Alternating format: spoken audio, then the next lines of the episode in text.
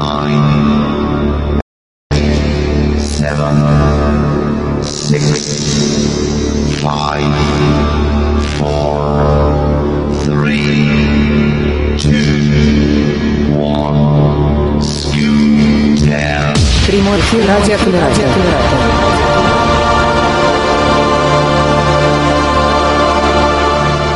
Всем доброго, доброго э, четверга. Э, У кого-то день, у кого-то вечер.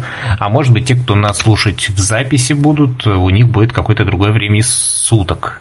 А сегодня мы продолжаем наши встречи в Камерате и э, уже традиционная, э, по-моему, сбились со счета, которая по счету лекция э, по научно-популярной тематике от Евгения Корнева. А, Я думаю, что по поводу э, расписания на следующую неделю мы э, скажем, может быть, э, чуть позже. Вот. А а сейчас не будем отнимать время у нашего ведущего. Евгений, вам слово. Я посчитал, четвертая у нас сегодня лекция получается. Вот, сегодня у нас тема кибернетика, информатика, компьютерная логика, и там много чего опять запланировано, опять придется превышать лимиты. А, Там вплоть до шифрования и прочих-прочих, даже про криптовалюты запланировано поговорить, потому что все это связано, и опять все нужно уместить в очень маленький объем времени. Вот вспоминая прошлую лекцию, сейчас бы взять и применить растяжение времени, было бы замечательно. То есть по вашим часам прошло полтора часа, а по моим два с половиной. Я бы все успел. Итак, для начала вопрос ко всем присутствующим. Скажите, что в вашем понимании алгоритм? Что такое алгоритм? Кто возьмет и скажет? Ну, может быть, это последовательность каких-то действий? Последовательность действий. Так, для, для решения определенной задачи. Ну, безусловно, да. определенной задачи. Ну ладно, совместными усилиями у нас получается, что это последовательность действий для решения определенной задачи. Ну вот, потому что это и все. Ну вот мы с вами процессорами, электроникой и прочим, и прочим. Ну, на чему же они все, их почему-то все время называют цифровая, тех, цифровые технологии, цифровая техника, цифровой звук, цифровое видео, все они почему-то цифровые. Потом там исходный код, двоичные файлы, 16-ричные коды и прочее. Почему все двоичное? И давайте разбираться. Как я сказал, в основе всего лежит алгоритм. Ну, для начала давайте такой пример рассмотрим. Представьте, что вы попадаете в здание.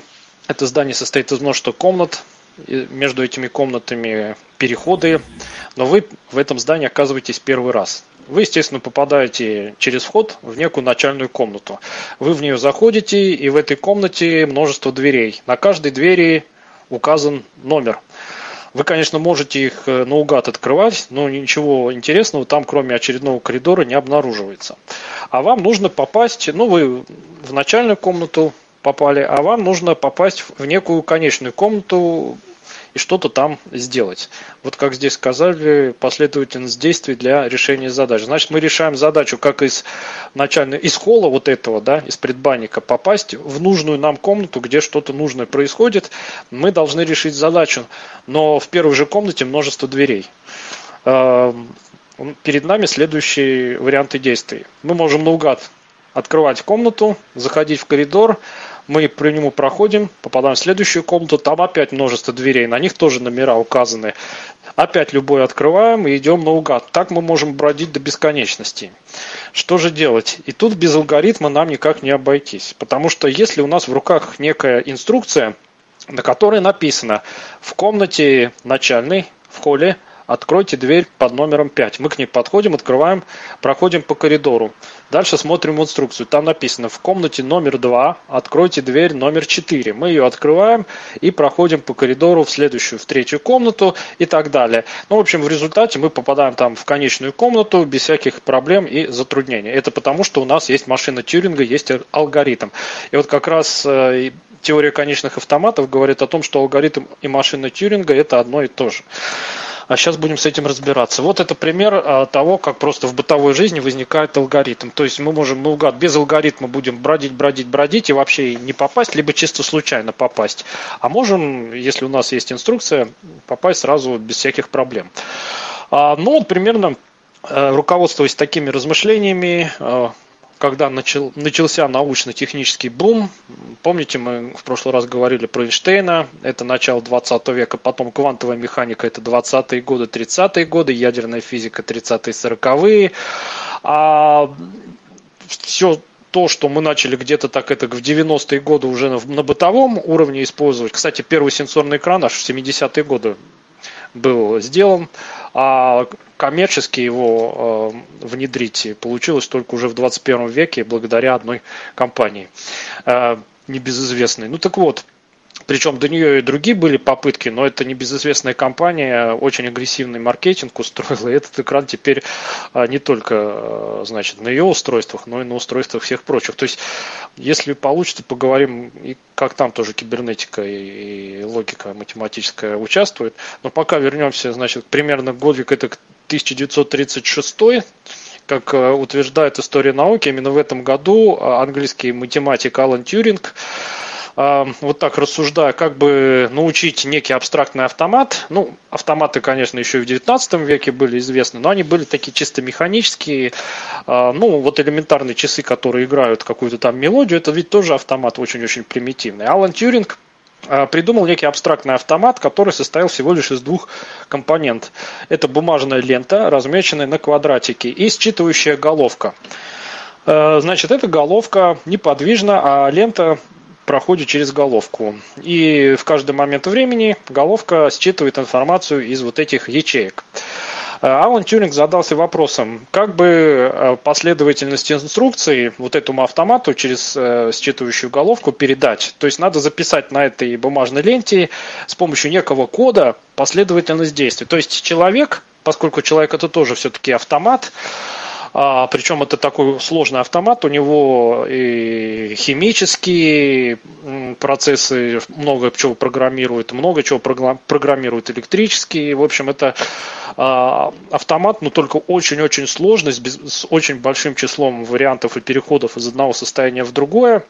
В общем, автоматы это практически любые системы, которые подчиняются каким-то внутренним законам или даже способны перестраиваться под внешние воздействия. То есть любое живое существо, любая система физическая, э, это в принципе различные виды автоматов. Ну вообще автомат да, авто это значит сам, но автомат это нечто, которое способно к самостоятельным действиям. То есть э, все, что способно делать что-то самостоятельно, начали называть автоматом. Но вот Алан Тюринг, он придумал некий абстрактный автомат, который стали потом называть машина Тюринга.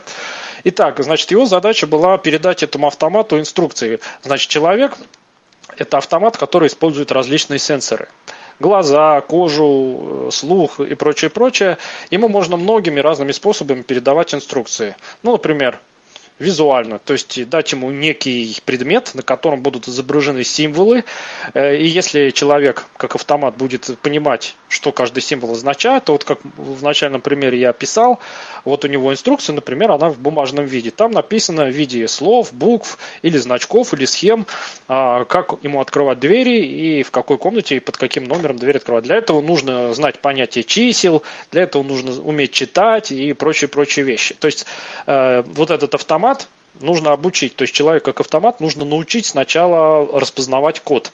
Если он не читать, не писать не умеет, цифры он не знает, то для него это будет бессмысленный набор каких-то символов. И эта инструкция будет для него бесполезна. Поэтому задача Алана Тюринга была, э, он пока не ставил задачу, как автомат будет понимать, он поставил задачу, как ему эти инструкции передать. Начал он перебирать различные коды. Ну, поскольку лента, она одномерная, то есть она идет под головкой, и головка шаг за шагом считывает клеточки. Остается в эти клеточки вписывать какие-то значки. Хорошо, человек привык пользоваться десятичной системой исчисления. У него набор из 10 символов, из которых он формирует числа. Еще у него есть буквы. Из них он тоже разные коды формирует. А если под эту головку на ленту написать цифры, хорошо, предположим, головка знает, что вот это буква А, вот это буква Б, вот это буква В, то он как человек будет считывать слова. Но считав слово, дальше машина не будет знать, чего с ним делать. Вот она прочитала слово «привет», Ну, привет и привет. А какое действие, считав это слово, э, выполнять машина не понимает? Хорошо, перейдем тогда на язык цифр. А, Если мы знаем, что у этой машины, допустим, этот автомат абстрактный, он может переходить из первого состояния во второе, из второго в третье. Допустим, у него есть конечное число, вот ключевое слово конечное число состояний, начиная с первого по какое-то там, не знаю, 125. Вот у него 125 состояний, и он может переходить. При этом переходить он их в эти состояния может э, не просто так, хаотическом порядке, а, например, если он в состоянии номер 3 находится, то из третьего он может либо вернуться ко второму, либо перейти э, к следующему четвертому. Все, других вариантов перепрыгнуть сразу в первый он, конечно, тоже может, а, но, в общем, тут уже начинаются всякие вариации. То есть у него 125 разных состояний, тогда надо еще этому автомату запретить, а, если мы хотим, чтобы он выполнял только ту цепочку действий, которую нам нужно, нужно сначала эту цепочку действий разбить на последовательные шаги. Предположим, мы э, разработали робот-пылесос, задача которого вот так из одной комнаты попадать в другую. Теперь это не человек, а человек это сложнейший автомат, который до сих пор не поддается расшифровке, а элементарный простейший робот-пылесос. Мы оснастили его датчиками. Ну, робот-пылесос это тоже автомат, причем очень-очень примитивный, один из примитивнейших э, представителей робототехники. А, так вот, нет, самый примитивный автомат, ладно, потом, когда будем про конечный говорить, я вам приведу пример автомата, у которого всего два состояния. Ладно. Итак, робот-пылесос. А, Он подъезжает к двери, Допустим, у него также много дверей, а, причем они даже открытые, только его задача а, перебраться в какую-то определенную комнату. А, Тогда мы должны запретить ему, вот скажем, он находится в комнате, в которой 5 дверей. Мы должны сделать так, чтобы он только в дверь номер 5 мог уехать. Значит, мы должны ему а, запретить переходить в состояние 1, 2, 3, 4 а, и разрешить только сразу переход в состояние номер 5. Переход в состояние номер 5 это он проезжает в дверь, а, которая в его системе координат э, под номером 5 идет. Причем мы еще должны эту систему координат в него заложить и должны его научить, как ориентироваться по датчикам. То есть, вот, скажем, вот стоит робот, пылесос, у него датчик на передней части находится, значит, вот самая левая дверь, это будет номер один, вот они слева направо нумеруются, потому что в его так заложили. А вот э, этот датчик э, видит двери, значит, та, которая слева номер один, та, которая справа номер пять. Все, робот-пылесос едет в эту дверь. Дальше он проезжает во вторую комнату, ну и так далее. То есть э, наша задача научить его переходить из одного состояния в другое. Вот машина Тьюринга а, это некий автомат, который может переходить в разные состояния. А как переходить и по какому закону, мы должны его научить. Как это сделать, мы пишем на этой самой бумажной ленте. А, Значит, Алан Тьюринг думал-думал, а, перебирал различные варианты. Десятичные числа слишком сложно. Потому что если мы в каждую клеточку будем рисовать э, символы от 0 до 9, то язык, на котором эта машина будет э, разговаривать с нами, будет э, фактически десятичная система исчисления. Ну, например, а, в нашем обычном человеческом языке, как мы читаем человеческий текст, мы видим набор значков, которые называют буквы, иероглифы, еще что-то. А мы знаем, что слова друг от друга отделяются знаками препинания либо пробелами. А как объяснить автомату, когда одно слово заканчивается, начинается другое? То есть, если на ленте будет непрерывно написана последовательность разных цифр, то, во-первых, нужно э, еще автомат научить и понимать, где одно слово кончается и, начинается другое. Хорошо, допустим, у нас будут цифры от 0 до 9. Значит, в языке автомата есть э, 10 букв. Из этих букв много всяких слов можно составить, но самая технически сложная задача это сопоставить символу а, какое-то логическое состояние. Вот здесь ключевое слово логическое.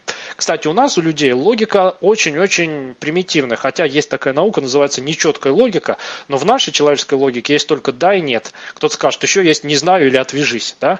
Вот когда появляется не знаю от, отвяжись, это уже так называемая нечеткая логика. А, хотя я был на лекции профессора Гутмана из э, Института математики имени Соболева, Соболева СОРАН. Он про нечеткую четкую логику рассказывал. Была бы у нас дополнительная лекция, поговорили бы. Он там тоже начал с примера про некого такого многоглазика, который смотрит одновременно на несколько объектов. Ладно, из-за нехватки времени не получится. Но у нас примитивная логика да, нет. А, значит, а, хорошо. А, но у нас есть еще вот эта символьная структура, то есть читая текст, разбитый на слова, мы, а, как все прекрасно знают, слова могут иметь смысл, а могут не иметь смысл. То есть, если мы знаем, что текст написан на русском языке, то из этих 33 э, русских букв можно скомбинировать очень-очень много, это причем все подсчитывается, сколько можно комбинаций разных составить. Это огромное число, а, но могут быть осмысленные комбинации, а могут быть неосмысленные. Например, мы пишем «Привет», Привет. Что значит привет? Привет означает, что нам говорят нам подают команду, вот он я, я хочу вступить с тобой в контакт. Э, если там будет написано не привет, а, например, птивер, вот. Из тех же букв только набор. Что это значит, мы вообще не поймем. И что эта команда для нас, для а, человека, как для автомата означает, мы не поймем. Это бессмыслица. А, хотя с точки зрения комбинаторики, эти оба слова, и с точки зрения, кстати, логической машины, абсолютно равносильны. Вот человек а, уникален тем, что он пока мы не знаем, по какому закону, может понять, когда команда имеет смысл, а когда команда смысла не имеет. Автомат не может автомат чисто математически, логически, он все символы воспринимает как команды. И каждому, каждому набору символов должна соответствовать осмысленная команда.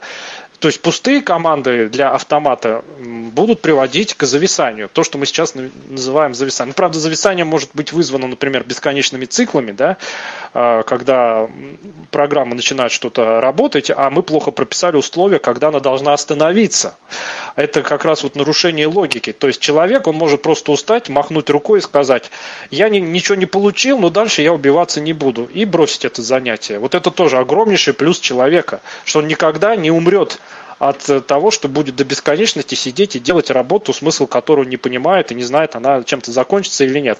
Заставь дурака Богу молиться, он весь лоб разобьет, гласит человеческая пословица.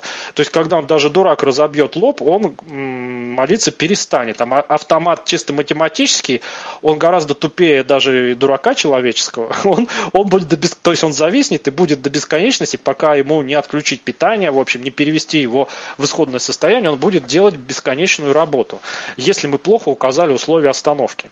И вот Алан Тьюринг начал перебирать. То есть, э, как я описал с человеческим языком, а, могут быть разные комбинации, но каким-то чудесным образом, когда мы видим слово, смысл которого нам понятен, мы эту команду можем исполнить. А когда мы видим бессмысленное слово, мы ее пропустим, ничего делать не станем. Хотя а, можно призадуматься и поразмышлять над тем, а что эта команда означает. Хорошо бы а, придумать ей какой-нибудь смысл. Ну, в общем, человек автомат творческий, саморазвивающийся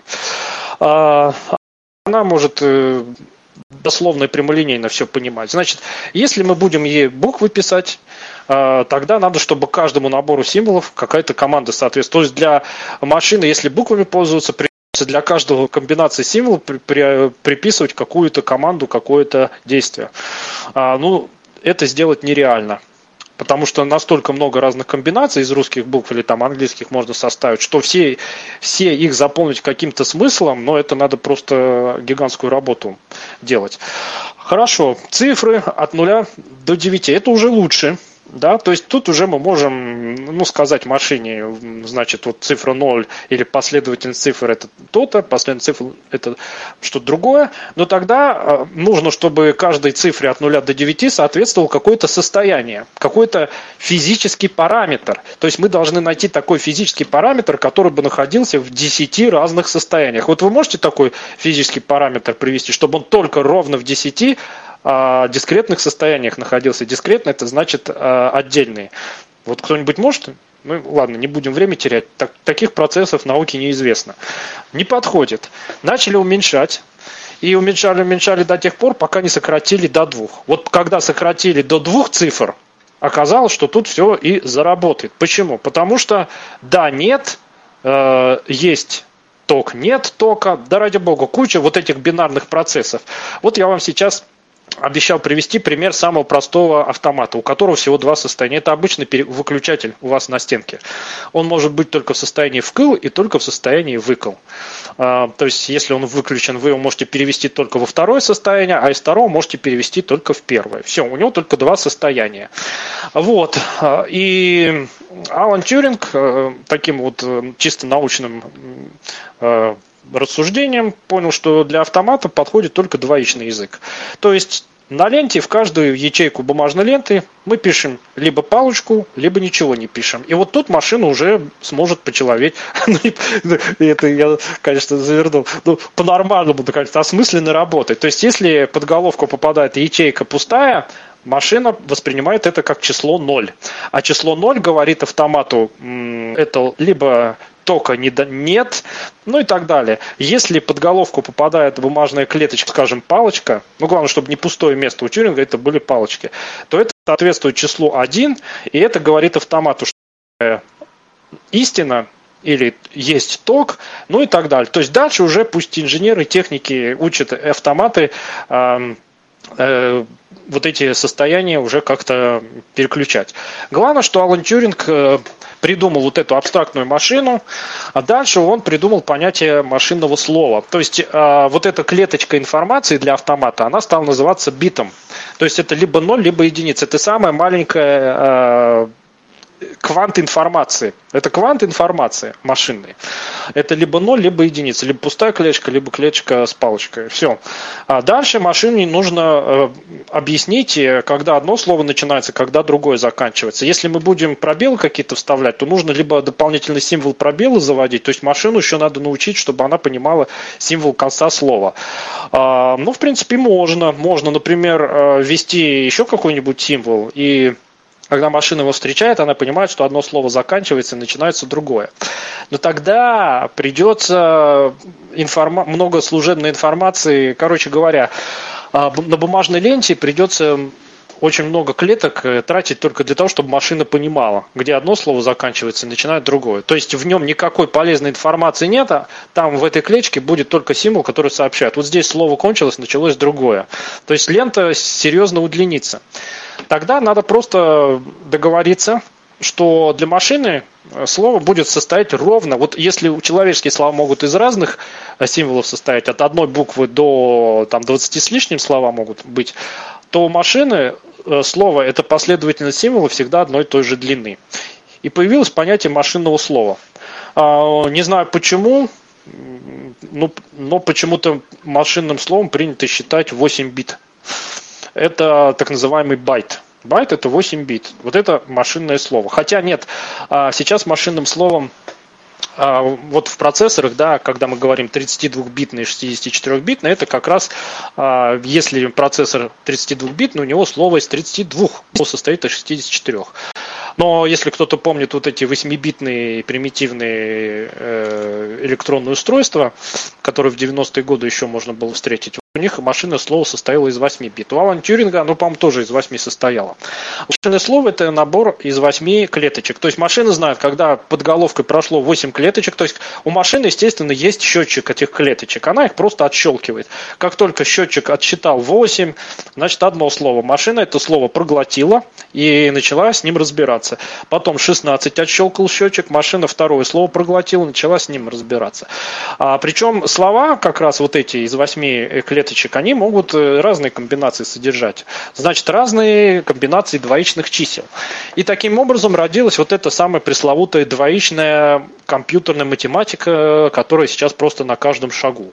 А, и вот бинарный, это называется от слова binary, то есть двоичный. А, и, ну, тут же и Алан Тюринг, и подключившиеся математики начали использовать э, так называемую булевую алгебру. Булевая алгебра по имени Джона Буля, только он, по-моему, еще задолго до этого эту алгебру изучал, это как раз двоичная математика. То есть э, мы все люди считаем в десятичной системе, правда, она абсолютно ничем не примечательна, непонятно, почему мы ее используем, но это повелось с древних времен. Кто-то объясняет, что те, люди сначала под пальцами на руках пользовались, поэтому вот 10. А знаете, как африканцы считают? Они, у них с абстрактным мышлением проблема, ну, примитивно африканцы, первобытные, они сначала начинают перебирать пальцы на своих руках. Когда они заканчиваются, они начинают перебирать пальцы на руках там своих родных и близких. Когда и они заканчиваются, они начинают перебирать пальцы на руках у каких-то там представителей, которых они видели. То есть они могут считать только ассоциируя натуральное число с конкретными людьми. Вот просто так как мы с вами, там 10, 100, они такими понятиями оперировать не могут. Вот они обязательно должны э, какому-то объекту эти числа присваивать. Вот. Но вообще десятичная система, она абсолютно ничем не, не примечательна. Машина вот использует два, а вот двоичная примечательна. А примечательна она тем, что к двоичной системе много реальных процессов. Самый простой процесс логический черный ящик. Давайте сначала про бинарную алгебру поговорим. Развлекаться на досуге. Я вам сейчас такие примитивные основы всего этого. Значит, бинарная алгебра – это алгебра, в которой всего две цифры – 0 и единица. Естественно, там есть правила умножения, деления, сложения, вычитания, еще там кто-то отрицание вводит, ну ладно. А, то есть э, с этими числами можно оперировать точно так же, как с нашими привычными десятичными, только все числа записываются в виде последовательности нулей и единицы. А, и довольно нехитрая задача наши привычные бытовые числа в десятичной системе перегнать в двоичные числа. А, как это делается? Ну, для этого достаточно вспомнить, э, как устроена наша десятичная система. Когда мы видим число, скажем, 121, мы начинаем справа налево его анализировать. Именно анализировать. Вы-то думаете, что 121 а, ну, что это сразу, что, ну вот вы можете сказать, что больше, 12 или 121? Вы сразу, конечно, 121. Но когда вам говорят, вот этот смартфон стоит 70 тысяч рублей, а вот этот 17 тысяч рублей, вас что больше обрадует? Когда он 17 тысяч стоит, да? Потому что для вас числа уже настолько въелись в повседневный быт, что вы не анализируете их вот сразу, вот, вот сидите и анализируете. А они у вас уже в крови, в мозгу, везде они у вас на каждом шагу, э, и вы уже с ними на интуитивном уровне работаете. Вот. А вообще, если мы видим, скажем, число 121, вообще мы его как должны разбирать? Так, смотрим, справа написано единичка. Мы знаем, что циферка с самого правого конца, она обозначает число единиц. Потом вторая справа, она обозначает число десятков. И третья справа, она число сотен. А почему 10, 100 а, и так далее? Потому что это степени числа 10. Раз у нас десятичная система, то все числа раскладываются по степеням а, десятки. То есть 10, потом 10 в квадрате это 100, 10 в третьей степени это 1000, потом 10 в четвертой степени это что там 10 тысяч, ну и так далее. Вот. А у машины все раскладывается по степеням двойки. Значит, и, во-первых, э, машина, увидев число 121, просто не поймет, потому что там фигурирует число 2. 1, 1, а, но нам надо машину, во-первых, научить нашу десятичную систему понимать э, в своей двоичной. Ну, очень просто. Смотрите, 21 э, представлен как 1 плюс 2 умножить на 10 в первой степени, плюс 1 умножить на 10 во второй степени. Ну, элементарно. А машина все числа понимает вот так. Она тоже берет число и с правого края берет. Так, первая цифра с правого края это число единиц, вторая цифра с правого края это число двоек, потому что все идет по степеням для машины, по степеням степени 2. И здесь мы сразу приходим к ответу на вопрос, почему же в нашем компьютерном мире все а, не привычными нам круглыми цифрами измеряется, а объем памяти там 32 гигабайта, потом 64 гигабайта. Почему не 10, 100 и так далее? А потому что все идет по степеням числа 2. Так вот, значит, э, когда машина начинает анализировать число, оно, она смотрит на него таким образом. Как я сказал, правая цифра самая это число единиц, вторая справа это число двоек, третья справа это 2 в квадрате четверки, ну и так далее. Значит, если мы хотим машине записать число 121, что нам нужно сделать? Нам нужно это число начать делить на степени числа 2. И вы можете на досуге этим развлекаться. Берете 121 и делим его на, на степень числа 2. Ну, 64 подойдет, да, 128 уже не подойдет. Вот 64 это 2 в шестой степени. Значит, число двоичное для машины будет состоять из 6 цифр. Берем 121, делим на 64. Это будет 64, и в остатке у нас э, сколько-то там получится, сколько у нас получится, получится у нас 50, 57.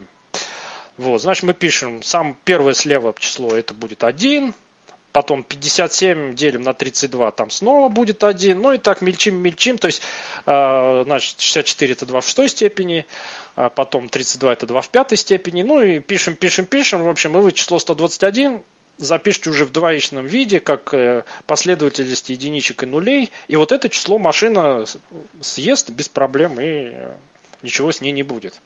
Вот, то есть это можно и наоборот, машинное число перевести в наше. Вот, например, мы берем машинное число 101. Какая будет эта цифра? Давайте смотреть. Так, значит, 1 справа – это одна единица. Дальше нолик, значит, двоек будет 0.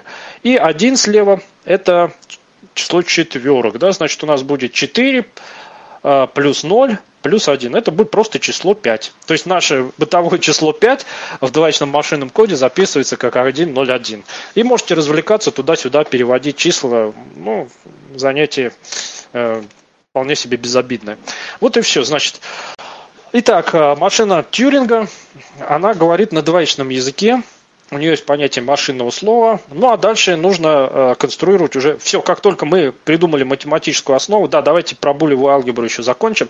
Значит, в булевой алгебре тоже есть сложение, умножение, но только оно немножечко не такое. Поскольку там нету числа 2, то, например, 1 плюс 1 мы не можем объявить числом 2. А, поэтому 1 плюс 1 равно снова единице. 0 плюс 0 равно нулю, 0 плюс 1 равно единице, 0 умножить на 0 равно нулю, 1 на 0 0, 1 на 1 1. С умножением все нормально, а вот со сложением уже э, некие нескладушки получаются. То есть в машинной арифметике 1 плюс 1 снова равно единице. Ну и так далее. То есть теперь машина умеет этими числами э, манипулировать. Она умеет их умножать и складывать. Что значит умножать и складывать? А очень просто. Машина читает два машинных слова. Допустим, мы э, э, научили, теперь, когда мы можем машине передавать команды, мы можем ей и на ее двоичном бинарном языке подать команду «умножь». А сначала мы ей даем эту команду. То есть сначала мы эту команду должны в двоичном коде записать. А, то есть э, слово «умножь» должны сопоставить некое число. Машина его видит, и вот как только она его увидит, она говорит, все, что будет дальше, два последующих слова я должна перемножить. То есть сначала идет команда «умножь», Потом идет машинное слово, в котором одно двоичное число. А, и, наконец, следующее машинное слово, второе двоичное число. Машина вот эти числа берет и перемножает. А, потому что сначала была команда перемножить. Но она умеет это делать, у нее есть двоичное.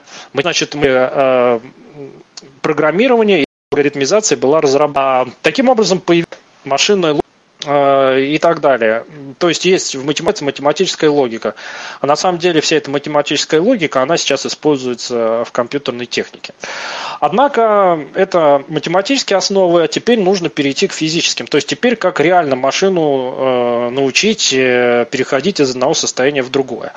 А, но для этого давайте рассмотрим какой-нибудь физический процесс. Ну, как-то вот человечество любит с электричеством сейчас работать. Ну, хотя можно не электричество, любой процесс, лишь бы нужно взять нечто, чтобы оно могло находиться в двух разных состояниях. А вот сейчас, например, э, всякие там квантовые характеристики используются.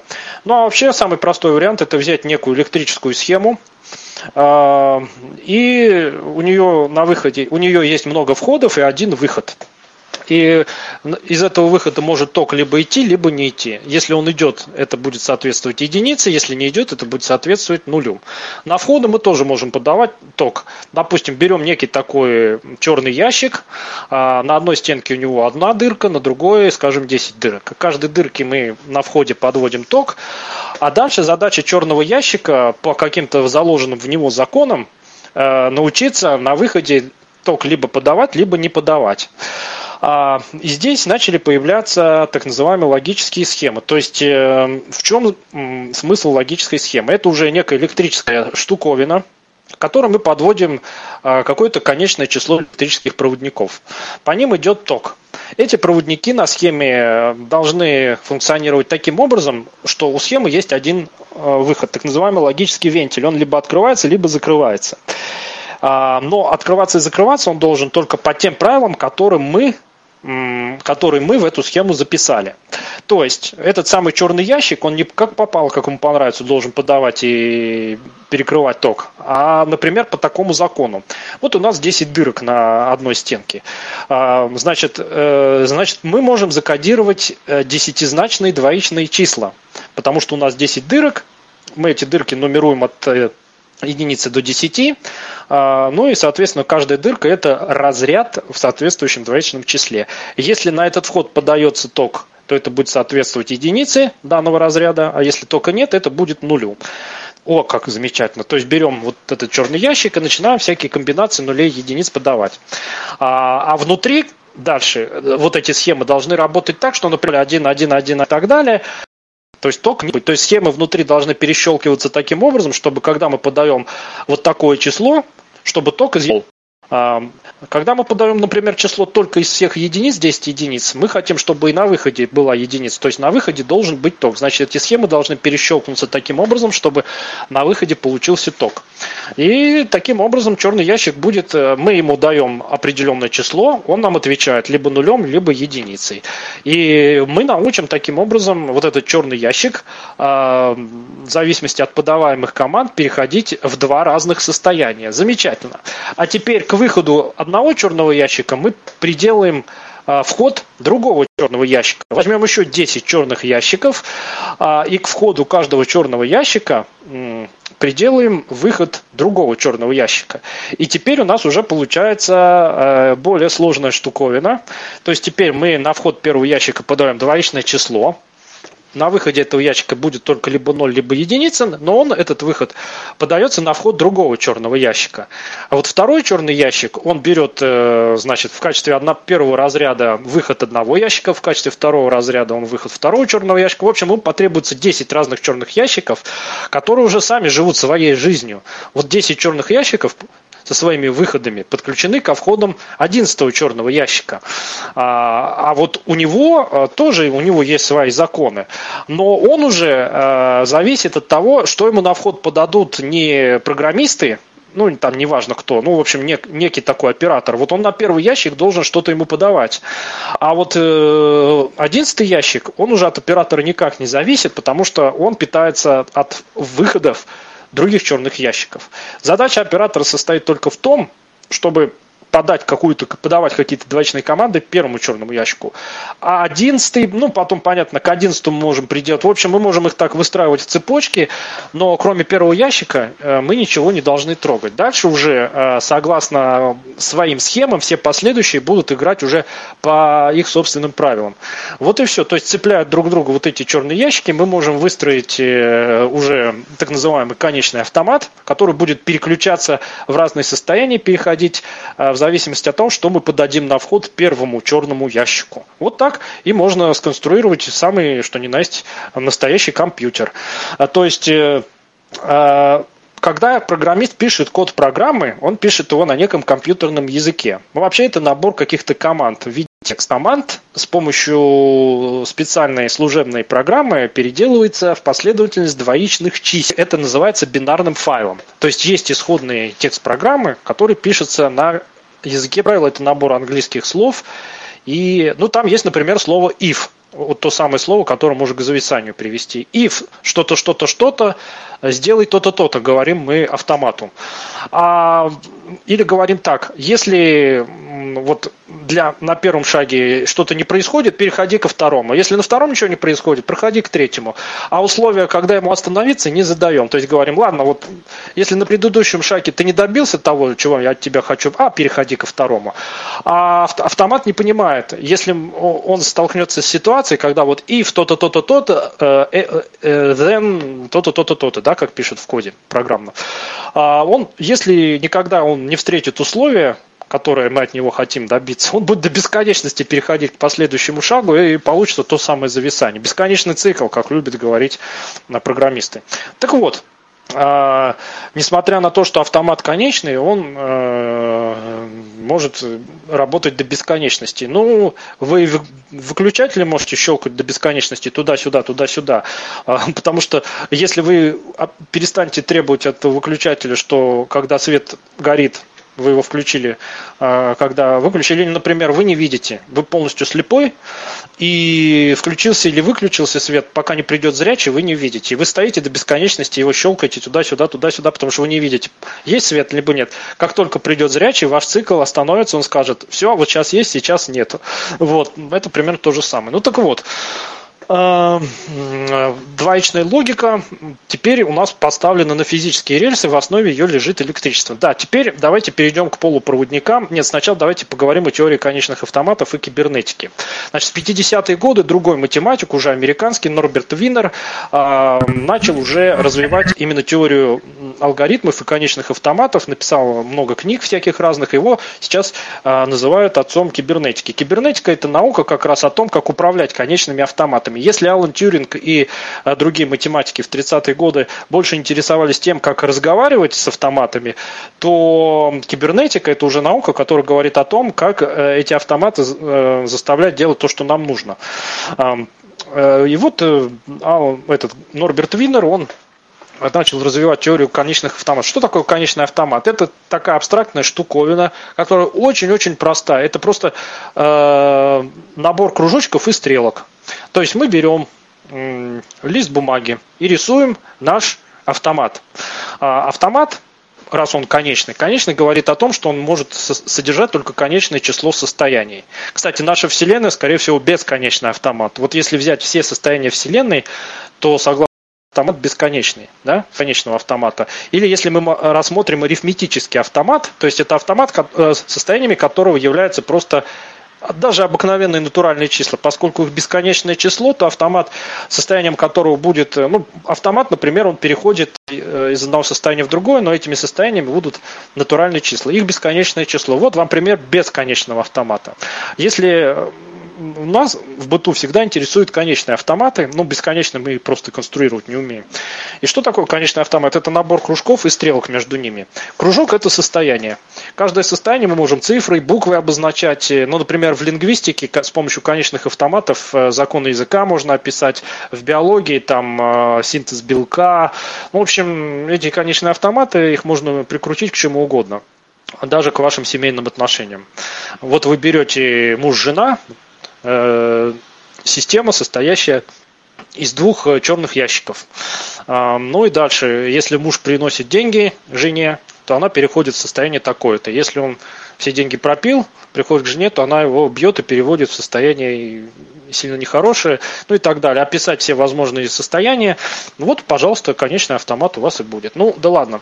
Значит, здесь у нас э, берется набор кружков, Э, которые мы либо буквами, либо цифрами, а можем просто словами, например. Но обязательно у конечного состояния, у конечного автомата должно быть, как я уже сказал, конечное число состояний кружков, и обязательно должны быть указаны строгие э, законы перехода из одного состояния в другое. Они обозначаются стрелками. А причем стрелки могут э, ходить как угодно, в виде петель и в виде ну, вообще-то в виде петель это значит, автомат может зависать на одном состоянии. Нет, давайте петли я уберу. Петли это все-таки псевдографы, не будем об этом говорить. Нет, все-таки у конечного состояния стрелка должна вести из состояния в другое. Если она в себя ведет, то тогда, ну, в чем смысл этого состояния?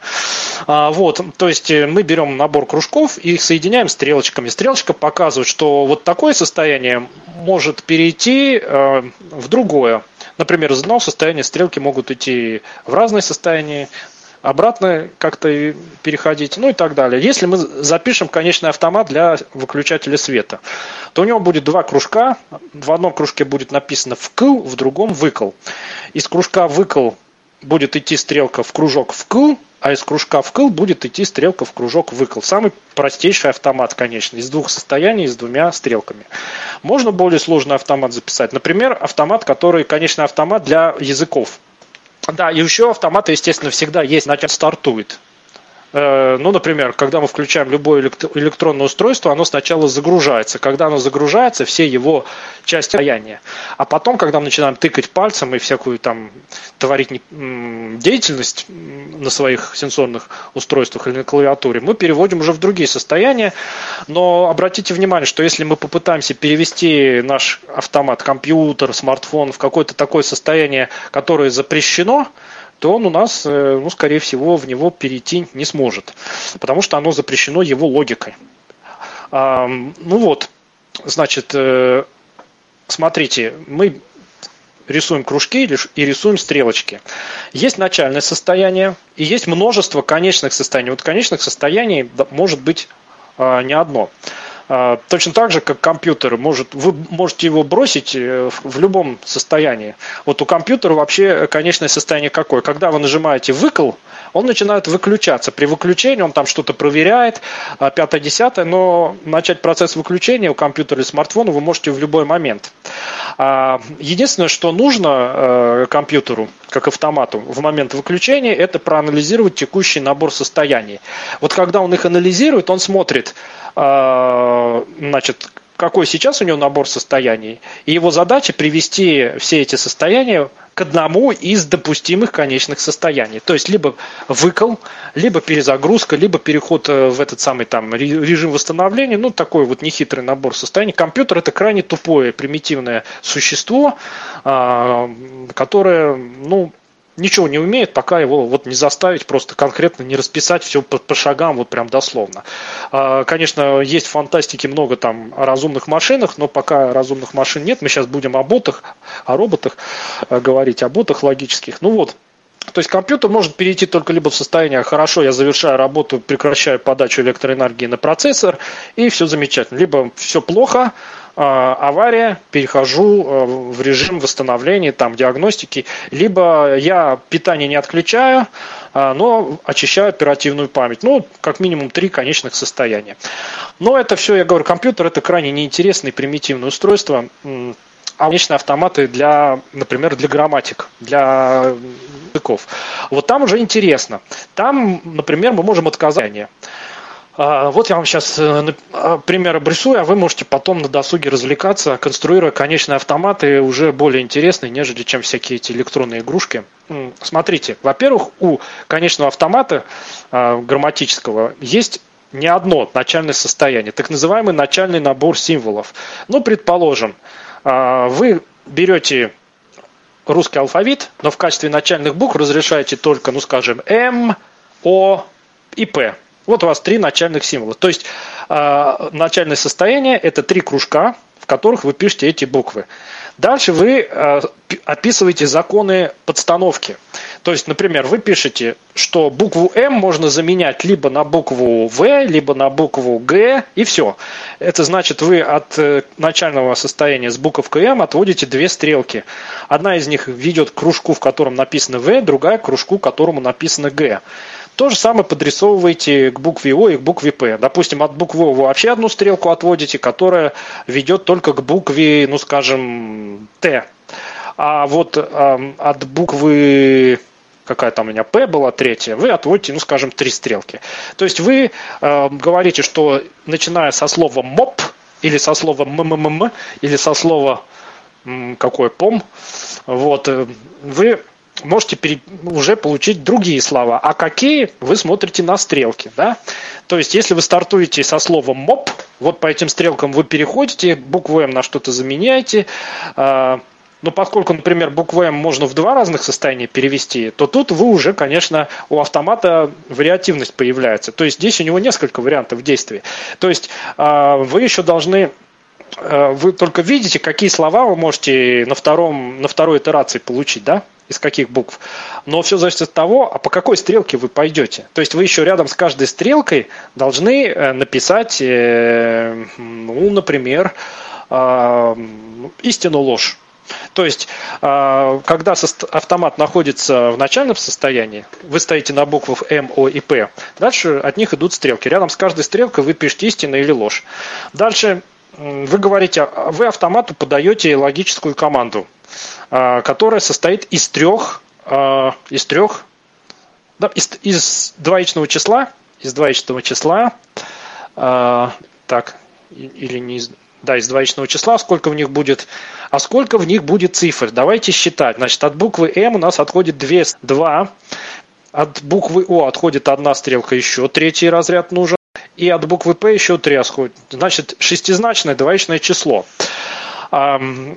это число однозначно говорит автомату следующее. То есть первые два числа говорят, что первый разряд говорит, а, идти ему по стрелке первый или не идти. Если в первом разряде стоит 0, значит к букве В он не пойдет. Если стоит 0 и на втором месте, то он и к букве Б не пойдет. Да? Он ни по одной стрелке из буквы М не пойдет. Если стоит единица, он пойдет и по, по стрелке, если две единицы стоят, то он пойдет и по стрелке В и по стрелке к букве Б. То есть он букву М заменит сразу на два символа. Внимание! Мы начали со слова, состоящего из трех букв, а если он пройдет сразу по двум стрелкам, то мы букву М сразу заменим на два символа. Вот. Ну и так далее. То есть, когда он проанализирует вот это двоичное число, он поймет, по каким стрелкам идти, по каким не идти, перейдет и на выходе вам нарисует слово, которое может состоять из большего числа букв. Вот видите, самый простой случай, когда от каждого начального символа отходит только одна стрелка. Вы пишете тогда, ну, э, только либо 0, либо единицы для каждого начального символа, и автомат может только по этой стрелке пойти или не пойти. В этом случае у вас а, последующие слова будут состоять ну, не больше, чем из трех символов. Вот. Таким образом, вы, начиная со слова «моб» или «ммм», ну и так далее, э, начинаете получать другие слова. А дальше вы к новым буквам подрисовываете стрелки, и у вас еще есть набор конечных букв. То есть это буквы, на которых автомат останавливается, от которых никакая конечные кружки, конечное состояние это кружки, от которых э, стрелки никуда не идут и обратно не возвращаются. То есть э, можно от каких-то э, кружков стрелку нарисовать в обратную сторону, это значит автомат может по ней обратно переходить.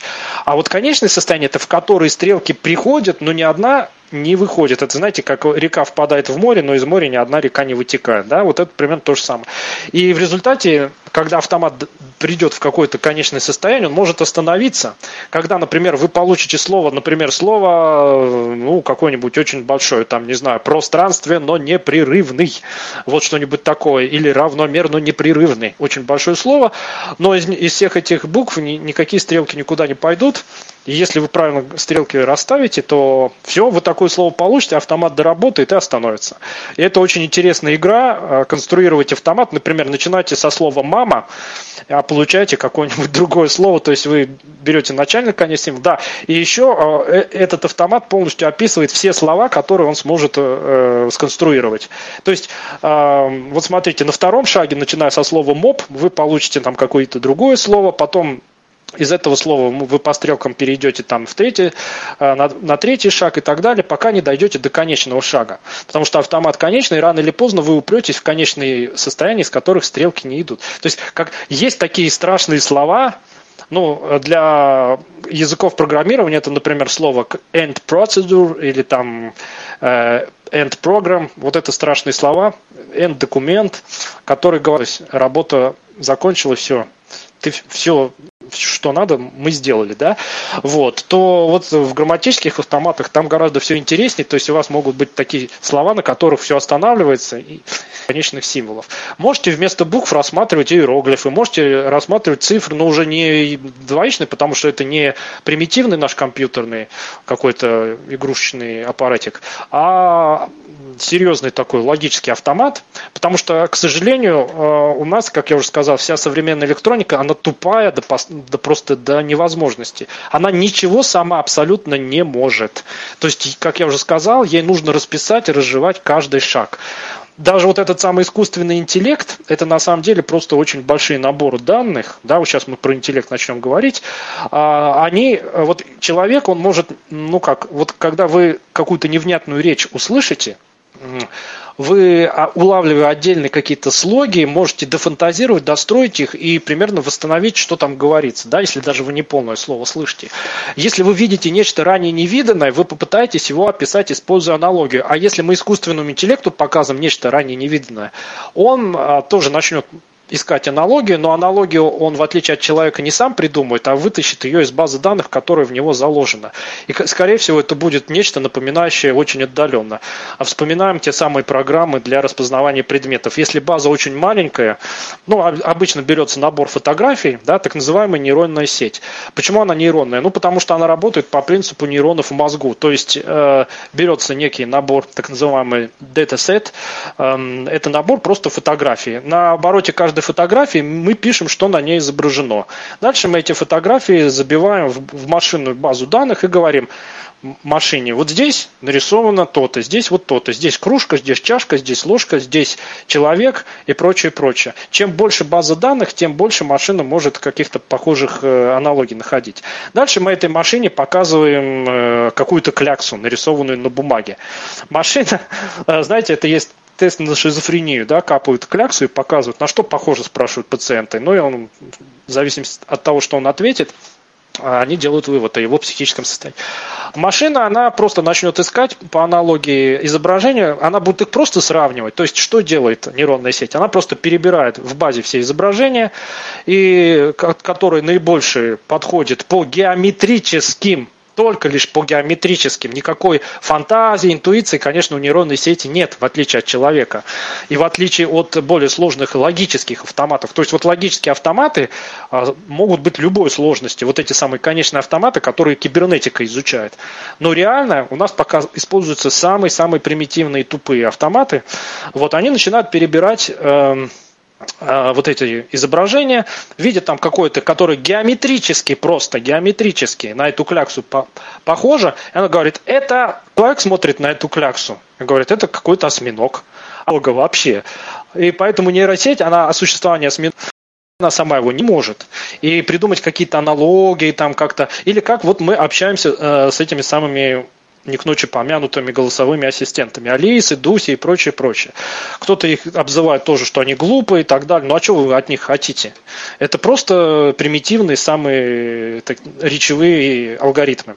Так вот, а, Алиса устроена по принципу опять. У нее есть набор ответов. А, если она слышит вопрос который ни к какому ответу не сопоставлен, она, а, ну вот знаете, как пишут программисты, if то-то, то-то, то-то, then то-то, то-то, то-то, else, если, значит, какое-то условие выполнено, то ты вот четко делай то, что тебе написано. А если оно не выполнено, то делай другое. Вот. А то же самое у Алисы. То есть, если она не знает, что ответить, она вам скажет какую-нибудь глупость, шутку, или, ну, кто, если э, те, кто ее разрабатывает, попытаются заставить ее еще и как-то, ну, ну, мы спрашиваем, Алиса, как поживаешь? Она, конечно, нам ответит. А если мы спросим, Алиса, как ты считаешь, а, бесконечный а, автомат, он э, может быть реализован с помощью какого-то конечного набора интегральных микросхем? Она там какие-то слова расслышит, да, и начнет искать комбинации этих слов, ну там автомат, схемы, ну и что-нибудь, что в ее вот этой вот убогой базе заложено, то вам и выдаст. Либо скажет, я пока еще не умею, но это все чисто человеческие такие, то есть это разработчики, они, то есть человек у него непредсказуемо, если это особенно умный человек. Вот с умным человеком одно удовольствие общаться. Вы ему говорите, вот понимаете, когда вы вот этим Алисам и прочим говорите, вы ничего интересного от них не дождетесь. Но от них это не требуется. Но с ней можно как-то болтать, да, но болтать на самом примитивном уровне. А если вы захотите с ней поговорить о философии, о науке, о смысле жизни, о прочих вещах, она либо выдаст вам заготовку, либо бред какой-то. Вот. А, и на этом основан так называемый тест Тьюринга. Что это такое? Вот Тьюринг придумал машину, дальше началась вот эта эпопея с искусственным интеллектом. Да, Норберт Виннер придумал гибернетику, можно строить очень сложные логические автоматы, где очень много этих состояний, где можно предусмотреть все.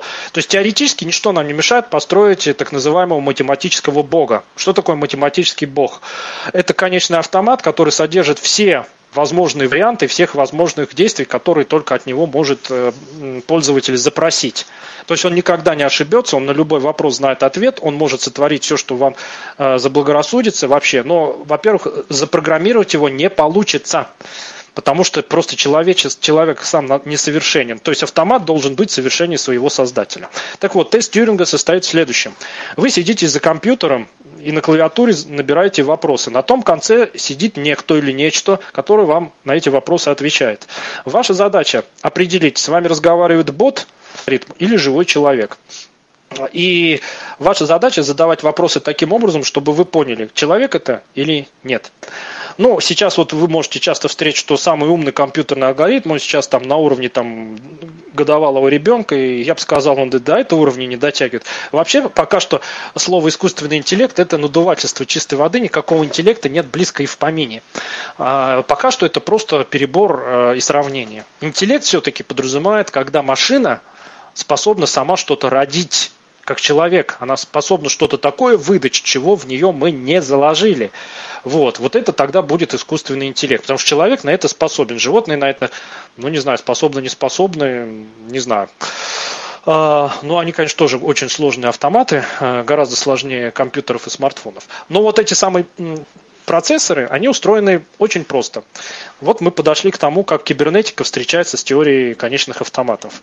Все, что мы с вами используем, это в электронике, это прежде всего процессор. Он занимается тем, что работает с двоичными числами. Все это основано на Давайте я про тест Тьюринга все-таки договорю. То есть ваша задача, когда вы общаетесь с собеседником, узнать, это алгоритм компьютерный или живой человек. Самый простой способ – это задать какой-то вопрос, который э, не подразумевает однозначного ответа. Ну, например, вы можете спросить, э, на что похоже небо в 11 часов дня, если половина неба закрыта тучами, а другая половина неба чиста, но на горизонте дымит, дымит завод, и эта половина заволакивается дымом. Вот навертеть вот такую хреновину, человек вам что-нибудь да ответит. Он попытается придумать аналогию, он попытается с чем-то сравнить. Машина просто выпадет в осадок и либо вам бред заведомо ответит, есть и так далее. То есть ну, тест Тьюринга состоит в том, чтобы, то есть тест Тьюринга он тестирует на разумность как раз э, роботы, алгоритмы и вот эти конечные автоматы. А, ну, в шахматы обыграть машина человека сейчас он может. Ну, потому что шахматы это на самом деле точно тоже конечный автомат. То есть там, конечно, число комбинаций, их в машину можно забить. Поскольку процессоры быстрее человеческого мозга соображают, то, конечно, машина может просто больше комбинаций перебрать и человека а, обыграть. Но когда машина играл, какой-то суперкомпьютер играл, по-моему, с Анатолием Карповым, тот его обыграл. Потому что Анатолий Карпов как раз э, применил одну хитрость, которая как раз э, позволяет легко машину любую обмануть. Он, он пошел поперек логики. То есть машина логически перебирает те варианты и говорит, сейчас человек сделает то-то, то-то. А он раз и из принципа сделал то, что машина просто не просчитала. И машина, тут у нее вся картинка-то и порушилась. А, ну, если вы роботу подсунете, он не понимает, тапок это не тапок. Он попытается его либо переехать, либо объехать. А, Потому что а, ну, он тупой. А если робот-пылесос упирается в какое-то препятствие, он тоже не понимает. Ну, он, конечно, может замерить его высоту, объемы и прочее, прочее, но у него только два варианта действий. Либо дать задний ход, либо попытаться объехать. Если объехать не получится, он будет тыкаться носом до без конца. Ну, в лучшем случае, да- случае даст задний ход. Вот это настолько он примитивен. Самый глупый ребенок, самое тупое животное, оно, упершись носом в препятствие, оно может повести себя очень неоднозначно. Оно может э, сесть и просто посидеть, подумать, почесать затылок, может вдоль него туда-сюда походить, а, может по- попробовать его проломить, да, оно много чего может. Вот, это очень сложные автоматы. Робот пока что ничего, ни- на что такое... Да, мы можем заставить робот там очень сложно э, спро- запрограммировать, чтобы он там еще э, упругость э, замерял, но для примитивного робота этого не нужно, который, задача которого только по квартире ездить. Хотя, если бы роботы-пылесосы обладали именно искусственным интеллектом, то они бы, конечно, убирались, как обычные люди. То есть вот стоит стул, что человек может сдвинуть? Он может стул отодвинуть, может э, залезть под стул и так далее. А Вот, вот когда роботы начнут понимать, что со стулом можно сделать, можно ли его сдвинуть, стоит ли вообще, вот, вот человек посмотрит, стоит гигантский тяжелый шкаф. Он, конечно, подумает, стоит его двигать или нет. А робот, если это мощный робот, он как бульдозер может попереть, этот, если у него только м, в его конечном автомате алгоритм – это машина Тьюринга. То есть алгоритм – это тот самый конечный автомат в виде кружков и стрел. То есть если конечный автомат логически забитый в, реальный автомат э, э, электрический, а, в нем прописано, что любое препятствие ты можешь либо сдвинуть, либо дать задний ход. Да, то есть он может, на- например, э, попытаться сдвинуть шкаф. Все, и он будет его двигать, пока не покрушит, да, все, потому что у него в его конечном автомате только так все прописано. Ну вот, значит, тест Тьюринга, он позволяет легко определить, с кем мы разговариваем, с человеком. А вот теперь смотрите, другая интересная штука, а так называемая загадка китайской комнаты. Предположим, что э, вы подходите к некому такому окошечку в стене, Э, за этим окошечком сидит некто или нечто. А, Ваша задача опять понять, там сидит человек или робот. А, Вы даете, э, значит, э, ему листы бумаги, на которых написан текст на английском языке. А, И дальше стоите возле окошечка, ждете перевода. То есть вы ждете, чтобы он вам выдал перевод на китайский язык. Вон вы получаете перевод на китайском языке. Задача определить, там живой человек сидел, который вот все это читал, который знает китайский язык, который знает э, английский язык, он это все осмыслил, понял, перевел, написал и вам выдал. Или просто сидит некий робот, перед которым лежит просто набор инструкций. Если ты получишь английское слово такое-то, то замени его на китайское слово такое-то. Он не понимает ни что значит английское слово, не понимает, что китайское слово знает. У него просто набор перед ним лежит инструкции, какое слово английское на какое китайское заменить. Вот так устроены те самые э, машинные переводчики. Они этим и занимаются. То есть, ну и в результате мы получаем заведомую бессмысленность. То есть попробуйте заставить машину перевести английскую фразу conductor run under the wagon. Он вам может перевести, э, а, нет, еще naked conductor run under the wagon. Он переведет вам как голый кондуктор бежит под вагоном, да? А человек вам переведет неизолированный проводник проходит под тележкой. Вот. Э, И, значит, если вы получаете перевод на китайском языке, вы не можете сказать, то ли это очень хороший автомат его перевел, то ли просто умный человек. А, но когда вы заглянете в комнату, вы сможете это понять. Вот. Ну, кто-то сможет сказать, по качеству перевода мы можем это определить. Но если, как я уже сказал, автомат очень хорошо сделан, то можете не определить. То есть не можем мы понять, а, автомат, он неразумный, он тупой. Он просто перебирает, он действует по инструкциям, да? Он не понимает смысла языка, не понимает, что значит эти слова. А человек понимает. Человек может видеть одно слово, а под- подыскать аналогию. То есть живого переводчика никакой робот не заменит. Э, Вот, поэтому э, вот загадка китайской комнаты, она ставит такой парадокс, что как понять, э, есть ли у автомата набор инструкций, что это автомат сидит в комнате или сидит живой человек. Как действуют наши процессоры? Вся электроника устроена как раз на двоичном процессоре, который, в основе которого лежит э, бинарная булевая логика. Э, Когда мы что-то, то есть на машине дают задание сделать что-то. Например, на экране нарисовать букву А. А, Естественно, чтобы нарисовать букву А, машина должна сначала вывести, ну, экран состоит из э, двумерного массива светящихся точек. Машина должна просто знать, э, какую, на какую точку отправить э, сигнал, включая эту точку. А Для этого каждой точке нужно приписать два десятичных числа. Одно число показывает координату точки по оси x, другое число координату по оси y. То есть два десятичных числа. Два этих десятичных числа мы можем склеить, ну скажем, в одно двоичное и сказать, что первые там столько-то разрядов э, говорят координаты x, последние столько-то разрядов говорят координаты y. То есть Видите, все можно перевести на двоичный язык. Даже нашу с вами жизнь можно перевести на двоичный язык. Мы можем забросить десятичную систему и преспокойно пользоваться двоичной. Ничего не изменится абсолютно. Только записывание чисел будет более длинным. Вот и все. Так вот, а что делает вот этот самый процессор, который... Это на самом деле машина Тьюринга. Это все та же машина Тьюринга. А, Значит, а, задача инженеров была в том, чтобы сконструировать вот эти логические схемы. Логические схемы или так называемые интегральные схемы устроены следующим образом. На данный момент э, в основу положены кристаллы полупроводников. Вот почему потребовались полупроводники. Потому что, смотрите, э, логическая схема, она должна знать, когда вентиль открыть, когда вентиль не закрывать. Когда открыть, когда закрыть. То есть, если мы подаем ток, то в зависимости от напряжения вентили должны открываться либо закрываться. Так вот, есть схемы дискретные, логические, а есть схемы э, непрерывные. То есть, если у логической схемы на выходе только либо 0, у непрерывных схем аналоговых, их еще называют аналоговые схемы, на выходе функция непрерывная. То есть, эм, она эта функция. То есть, если логическая функция, она выдает на выходе либо 0, либо единицу, то аналоговая функция, она выдает на выходе любое число, хоть отрицательное, хоть положительное. Например, эти аналоговые схемы используются а, в звуковых картах, э, когда вы можете там, вы же не можете звук э, только из двух э, тонов сделать, да? Вот она там разную высоту и так далее. Вот это аналоговые схемы. Логические схемы, но это все схемы, на которых построены процессоры и прочее, прочее. То есть, а, как устроен процессор? Он получает двоичные числа. Причем эти числа формируются всегда. Когда вы на клавиатуре что-то печатаете, вы что делаете? Элементарно. Вы нажимаете клавишу, клавиша замыкает электрическую цепь, и когда эта цепь замыкается, э, уходит в туда, в компьютер, информация о том, что 0 изменился на единицу. Все. Значит, этой клавишей вы сопоставляете либо 0, либо единицу. И всякие контроллеры, они следят за тем, у какой клавиши ток есть, у какой нет. Вот они передают информацию о том, какая клавиша была нажата.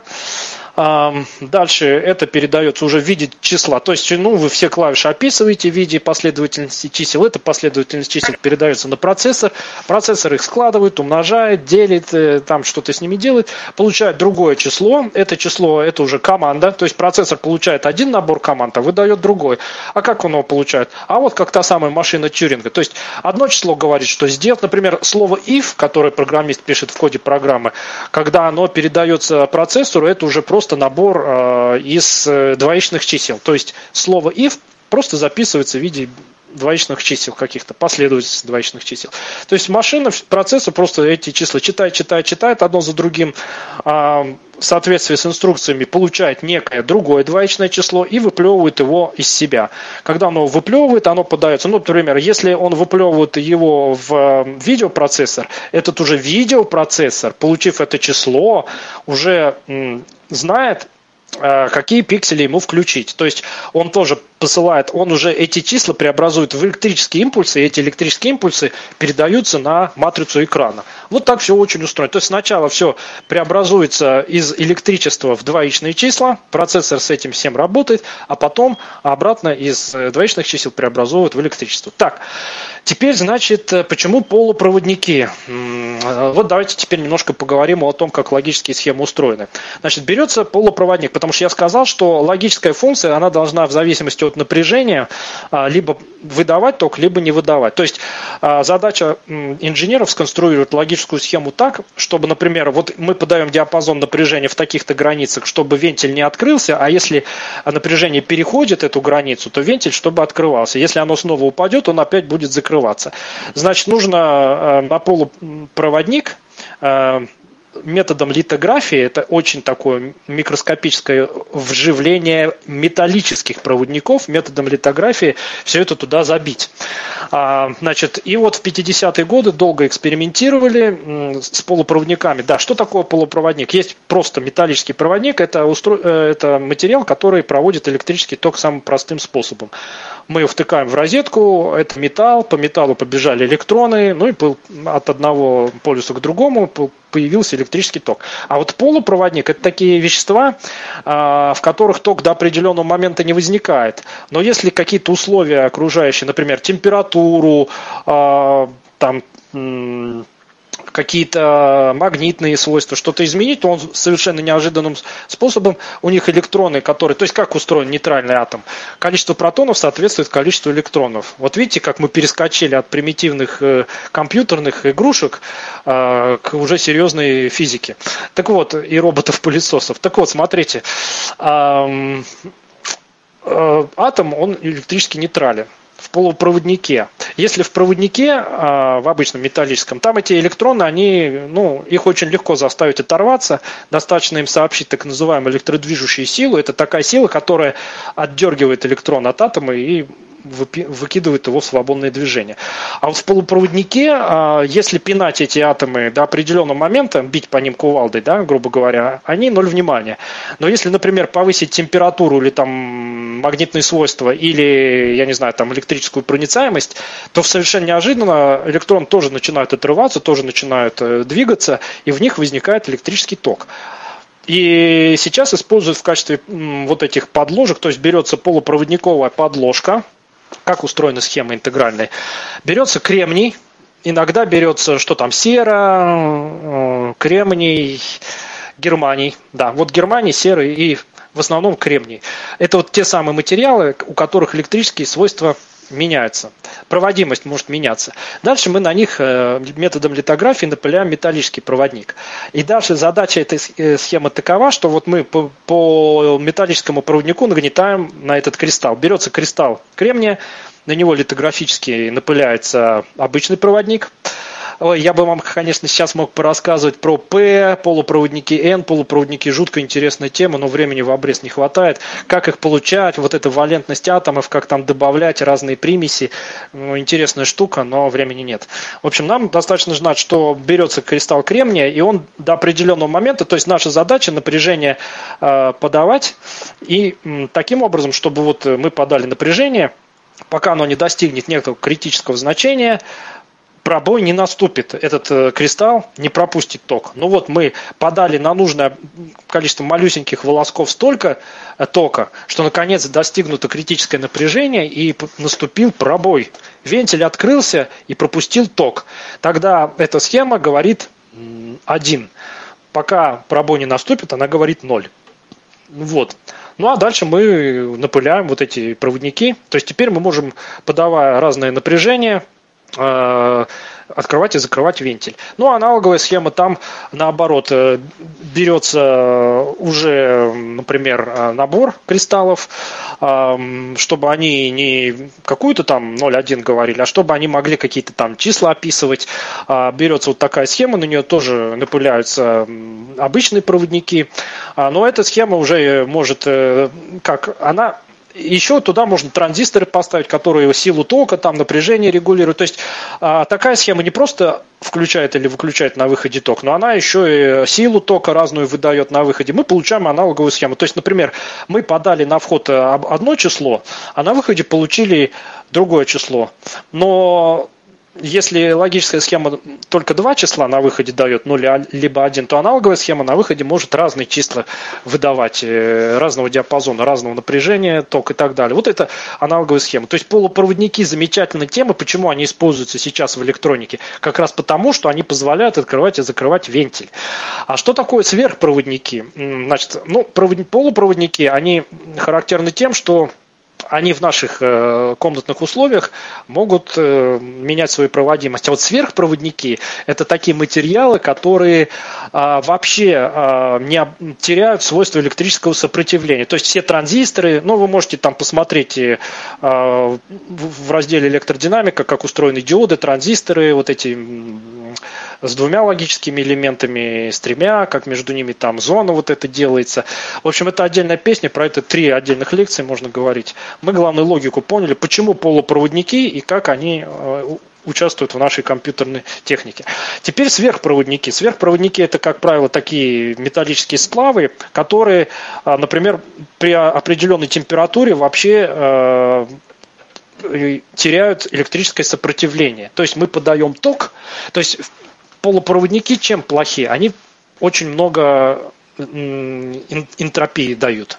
То есть э, вся наша эта полупроводниковая электроника, она плоха тем, что э, ну, много уходит в пустоту, да, потому что э, в общем, всегда у них есть и сопротивление, и прочее, прочее. То есть э, много нужно затрат, чтобы добиться от этих схем нормальной работы, нужно много затрат, много электроэнергии, много а, всяких ухищрений. А сверхпроводник, у него, например, при определенной температуре вообще исчезает электрическое сопротивление. То есть представляете, что у нас при комнатной температуре вся наша компьютерная техника построена на сверхпроводниках. То есть, то есть мы вообще, например, а, тогда как бы она у нас работала? Очень просто. Мы некое такое термологическое устройство к этому сверхпроводнику присоединяем, которое там на какую-то долю градуса эту температуру меняет или нет. То есть, э, если бы наши сверхпроводники при комнатной температуре чуть-чуть там на полградуса мы температуру изменили, э, он раз и начал проводить ток. Опустили, все, сопротивление вернулось, ток не проводится. Нам не надо париться с напылением, с литографией. Нам вообще главное температуру поставить термостат, который эту температуру на нужное количество градусов туда-сюда меняет. И вообще без проблем. То есть а, не надо никаких вот этих сложных, э, знаете, вот эти нано, вот там технологический процесс только-то нанометров, это как раз вот величина вот этих канавок а, в кристалле полупроводника, в которые литографически вживляют э, логические элементы. Вот там столько-то нанометров, это иногда там некоторые пытаются это как-то выдавать за какие-то характеристики процессоров. Вот. А тут, представляете, сверхпроводник, а, он просто, чтобы пошел по нему ток, хоп, реостат, термостат должен просто температуру определенную ему дать. Как только он ее понижает или повышает, все, ток перестает. И все. Причем сопротивление исчезает полностью. Представляете? Вообще нет. То есть а, все, что мы, весь ток, который мы в него подали, он весь по нему прошел и ушел. Представляете, КПД практически ну, максимально высокий. Ну, там какие-то минимальные потери. Просто шикарно было бы жить. Но проблема сверхпроводников состоит в том, что а, вот этот эффект сверхпроводимости наблюдается при очень низких температурах, которые в бытовых условиях получить невозможно. Там минус 189 градусов по Цельсию или там минус 150. И сейчас вся наука, физическая химия уперлась в то, чтобы экспериментировать с этими проводниками. Все. Давайте я перейду к последнему моменту. Э, после, как они устроены, давайте теперь поговорим о криптографии, шифровании и прочих и прочих. То есть я не успел вам рассказать, как устроены сенсорные экраны, как там используются полупроводники и прочее. Давайте перейдем к более интересным вещам, чтобы это попало в запись. А, значит, теперь поговорим о том, как э, используется кибернетика и логика, ну, например, э, в добывании денег из воздуха, в прямом смысле в добывании денег из воздуха и в шифровании. Начнем с понятия простого числа. Что такое простое число? Это число, которое делится только на себя и на единицу. А, помните вот эту игру про детскую математику, да? Там, по-моему, тоже что-то про простые числа было. Ну, там 2, 3, 5, вот это простые числа. Но простые числа примечательны тем, что невозможно описать их распределение. То есть мы не можем сказать, что вот берем мы число 15 миллионов 849 тысяч 981, Простое оно сразу или непростое? Чтобы это понять, нужно перебрать все делители, а, которые не превышают квадратного корня из этого числа. То есть нужен конечный перебор. Никаких других методов а, определить, оно простое или нет, нет. Но есть основная теорема арифметики, которая говорит о том, что любое натуральное число, сколь угодно большое, можно представить в виде произведения простых делителей. Ну, то есть вот этих самых простых чисел, возведенных в какую-то степень. Ну, вот давайте возьмем, например, э, число 32. Вот число 32. Его можно представить как 2 в пятой степени. Да? А число, например, э, например, 96 можно представить как 3 в первой степени умножить на 2 в пятой степени. Ну и так далее. Да?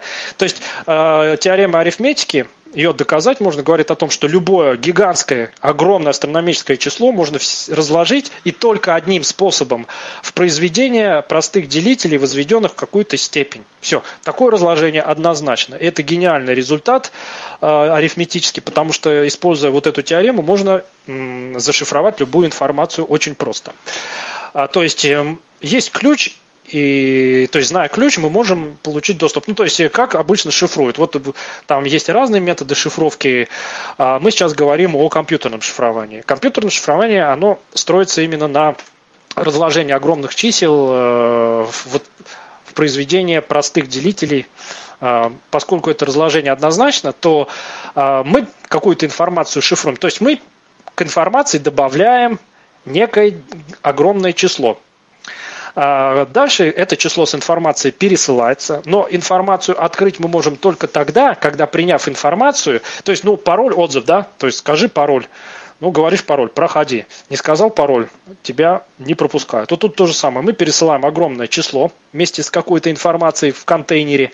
А чтобы этот контейнер открыть, нам нужно в качестве, э, ну вот как на сейфе мы набираем код, нам нужно, вот мы видим число, мы должны набрать а вот это его разложение на произведение простых делителей в определенных степенях. Поскольку оно только одно, то мы должны написать в качестве пароля, ну, например, 2 в 5 умножить на 3 в 1 умножить на 11 в 10. Вот когда мы, вот оно, как говорит основная теорема арифметики, одно единственное, все, другого быть не может.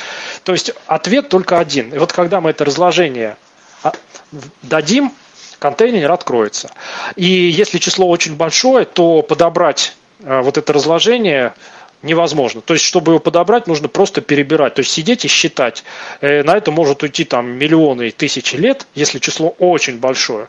Вот это очень классный способ шифрования. То есть, зашифровать большое число не проблема. То есть, мы берем калькулятор и пишем от фонаря, там, ну не знаю, 3 в 108 степени умножить на 13 в 205 степени. Получится какое-то гигантское число, но мы его вот тут просто за несколько секунд придумали.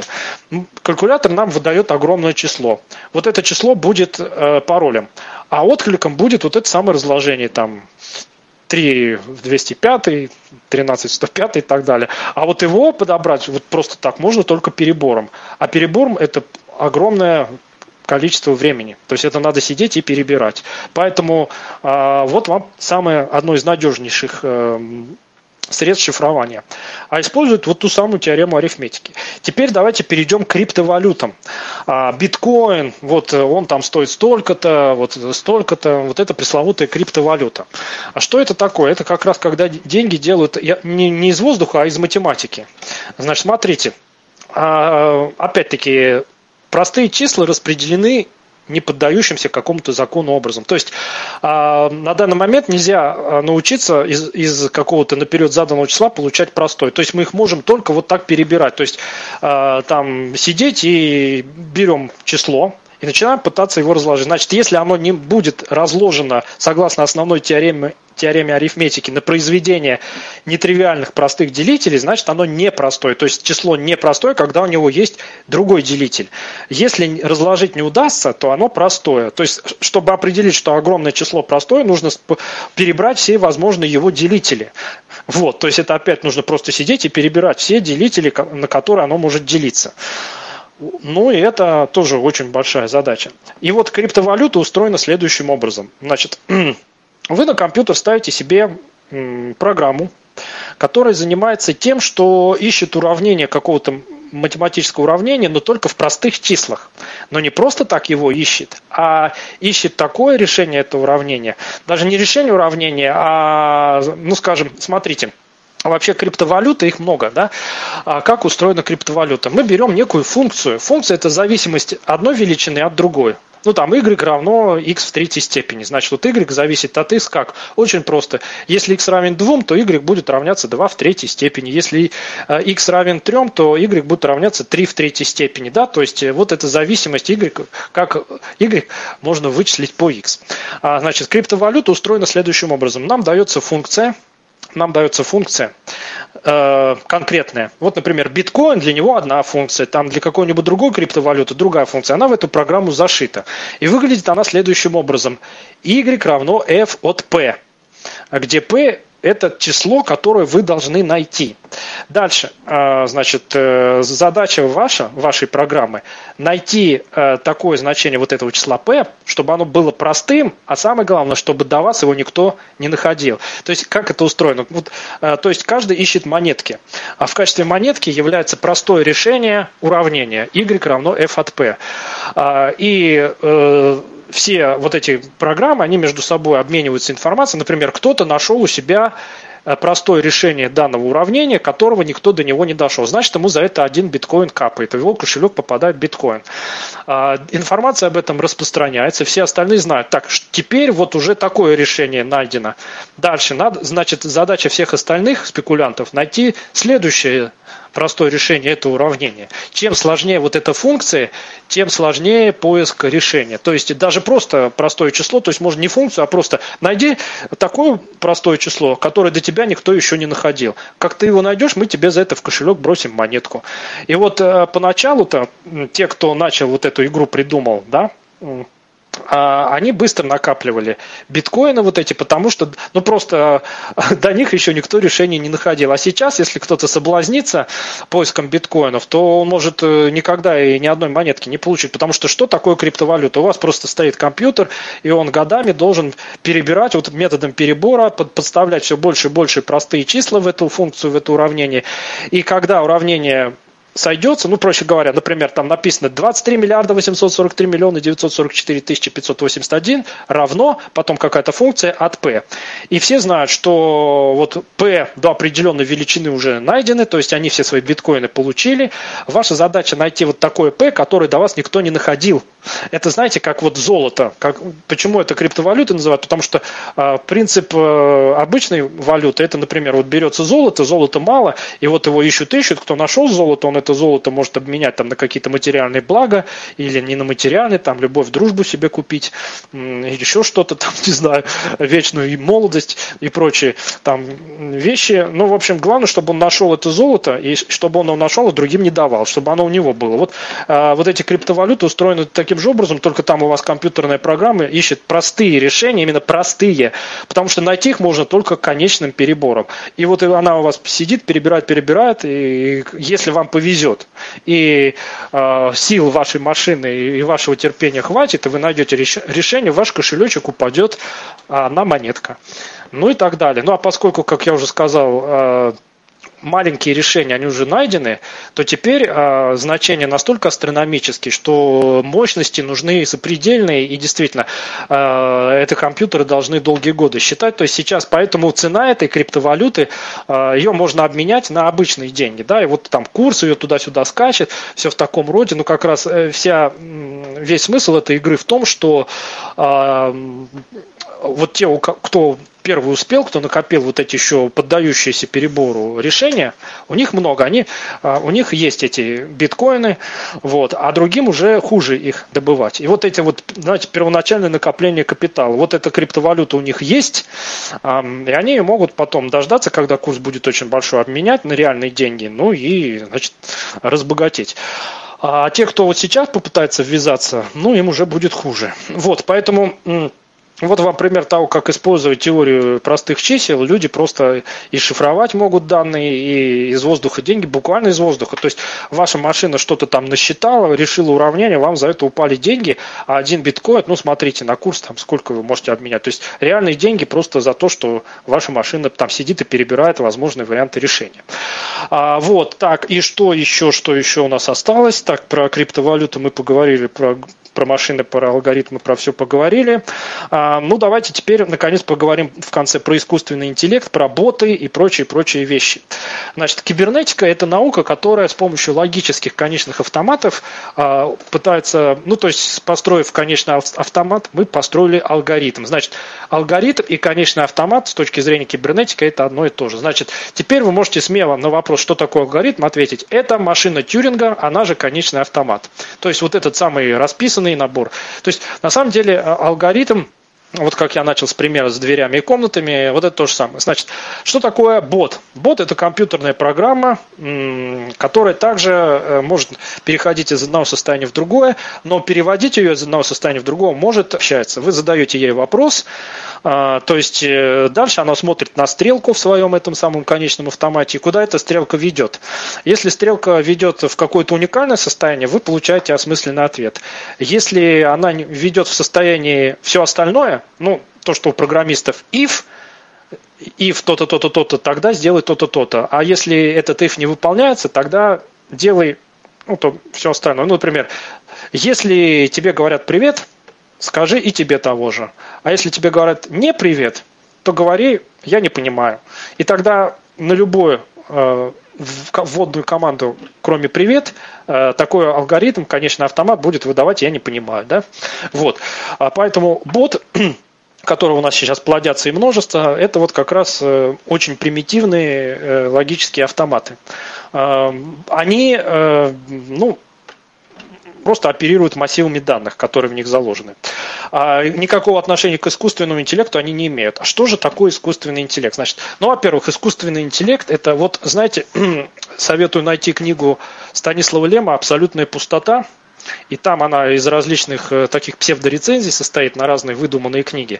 И там есть такая рецензия, называется «Не буду прислуживать». Там описывается то, такая штука, Называются они, по-моему, господи, как-то, как-то они называются, эти, в общем, искусственные разумные существа. Чисто логические. То есть берутся некие такие черные ящики, внутрь этих черных ящиков загружается информационный субстрат, заранее, не не против, а, заранее противоречивый. Кстати, в 30-е годы э, Курт Гёдель, немецкий логик и математик, доказал теорему который как раз говорит о том, что человек никогда не сравняется с Богом, с математическим Богом, естественно. А, она говорит о том, что любая полная теория заведомо противоречива. А если она не противоречива, то она не может быть полной. Ну, проще говоря, если мы знаем все на свете, то э, у нас будут возникать противоречия. Если противоречий нет, то мы, значит, обязательно что-то не знаем.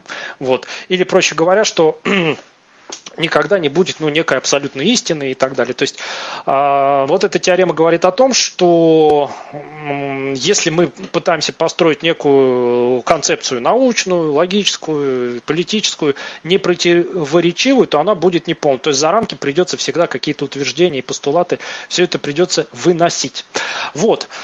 Э, и смотрите, Значит, вот в, раз, в этой псевдорецензии, там этот герой этой псевдорецензии, профессор, он сконструировал вот этих вот э, искусственных существ, то есть он заранее, поэтому туда, чтобы они были разумными, он должен загрузить в них противоречивые данные, потому что разум возникает только тогда, когда какие-то конфликты есть, потому что вот эти наши примитивные автоматы, а, компьютеры все, они потому и примитивны, что у них и ни разума ничего, да, у них нет противоречий, у них все расписано, они все знают, что делать, они никогда не будут э, творчеством заниматься или там мучиться какими-то этическими проблемами, потому что они тупые, они бездушные, без, без, ну, у них нет разума. Это просто вот конечный автомат, причем э, самого-самого примитивного пошиба. Да? А там все расписано. Тот же выключатель, ну, у него всего два состояния. Ну, какие там у него могут быть разумные проявления?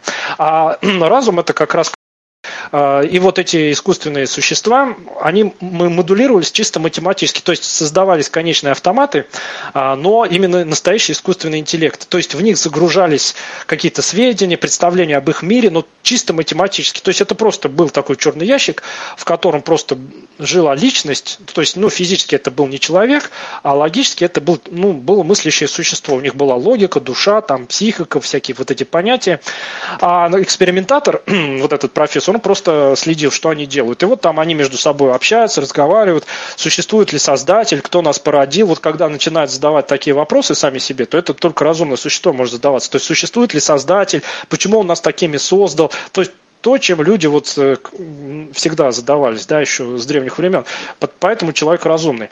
А вот, и эти вот, значит, искусственные автоматы, точнее личности, они уже были не автоматы, они как раз не были автоматами. Ну, хотя формально автоматы, потому что все мы автоматы, но они были именно разумные. То есть э, вот все эти алисы, боты и вся эта ерунда, это никакой даже не искусственный интеллект, это просто игрушки. Да, игрушки интересные, иногда даже сложные, но пока что это игрушки. А компьютер, это, он много чего позволяет делать, но он тупой, и чуть что не так, он все, он перестает понимать, что происходит. А, так вот, а там в этом рассказе именно были настоящий искусственный интеллект. И вот они там рассуждали о том, то есть один из, из этих существ, он там рассуждал, ну вот каким может быть создатель их. Ну, у нас создатель Бог, да, в нашей теологии. У них там создатель это некто, кто их создал. И вот они там пытались рассуждать, он, как он к ним относится, почему он вмешивается, почему не вмешивается. И вот в конце, после послесловия вот этого профессора, он говорит, я вот посмотрел все, что они там говорят, и понял, что вот этот вот их самый умный искусственный интеллект, он догадался правильно, потому что а, он, он говорит, что создатель не будет вмешиваться как раз потому, что он сам несовершенен. То есть э, вот у, у человека Бог, он совершенство, но в то же время никто не может объяснить, если он такой совершенный, то почему он а, допускает столько несчастья, зла и прочего, и прочего, и не препятствует. Ну и так далее. То есть противоречий куча. Это как раз пример того, что религия это как раз против, очень противоречивая э, логическая система, очень противоречивая. Так вот, а, а там этот, значит, рассуждающий искусственный интеллект, он как раз сказал, что вот если есть создатель, то он не вмешивается, потому что если он вмешается, то он нарушит э, нашу деятельность, то есть, а мы должны э, делать то, то есть, если он вмешается, он потеряет, значит, если, а, он говорит, если он нас создал для того, чтобы посмотреть, что из нас получится, то как только он вмешается, он, значит, не сможет понять, что из нас получится, да, а если он попытается, то есть, ну, там, его спрашивает кто-то, а он любит нас или нет, он говорит, что значит любит? Он не может, если он нас будет любить, тогда а, смысл нас создавать какой? В том, чтобы просто умиляться, вот какие мы чудесные, замечательные. А, если он нас лишит самостоятельности, то есть если мы начнем что-то делать плохое, он тот же вмешается, а, зло пресечет и, а, ну, неинтересно будет смотреть. А, а иногда, он говорит, этот искусственный интеллект, создатель даже сам не знает, а что ему делать. Он просто не знает, что ему делать.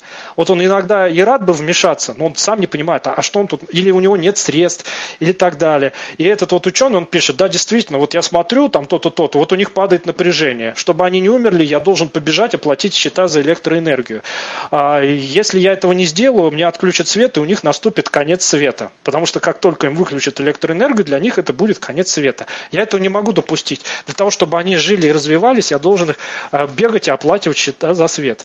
Кроме того, если, например, они э, откроют способ самоуничтожения, э, что я должен сделать? Я должен э, допустим, сделать так, чтобы они не, не занимались самоуничтожением, э, либо посмотреть, займутся они самоуничтожением или нет. Если я вмешаюсь и запрещу им э, заниматься самоуничтожением, то я не пойму, а сами они поймут, что нельзя себя уничтожать или нет. То есть эксперимент смысл потеряет. Поэтому лучше э, просто смотреть, что получится.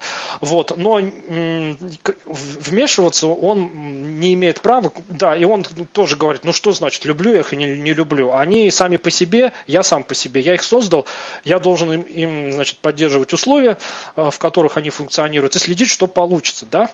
А, но если я их начну любить, тогда эксперимент исчезнет, и все превратится в игру в куклы. То есть я просто буду, э, да, просто электронные хомячки, которые просто друг друга любят, обожают, и все в таком роде.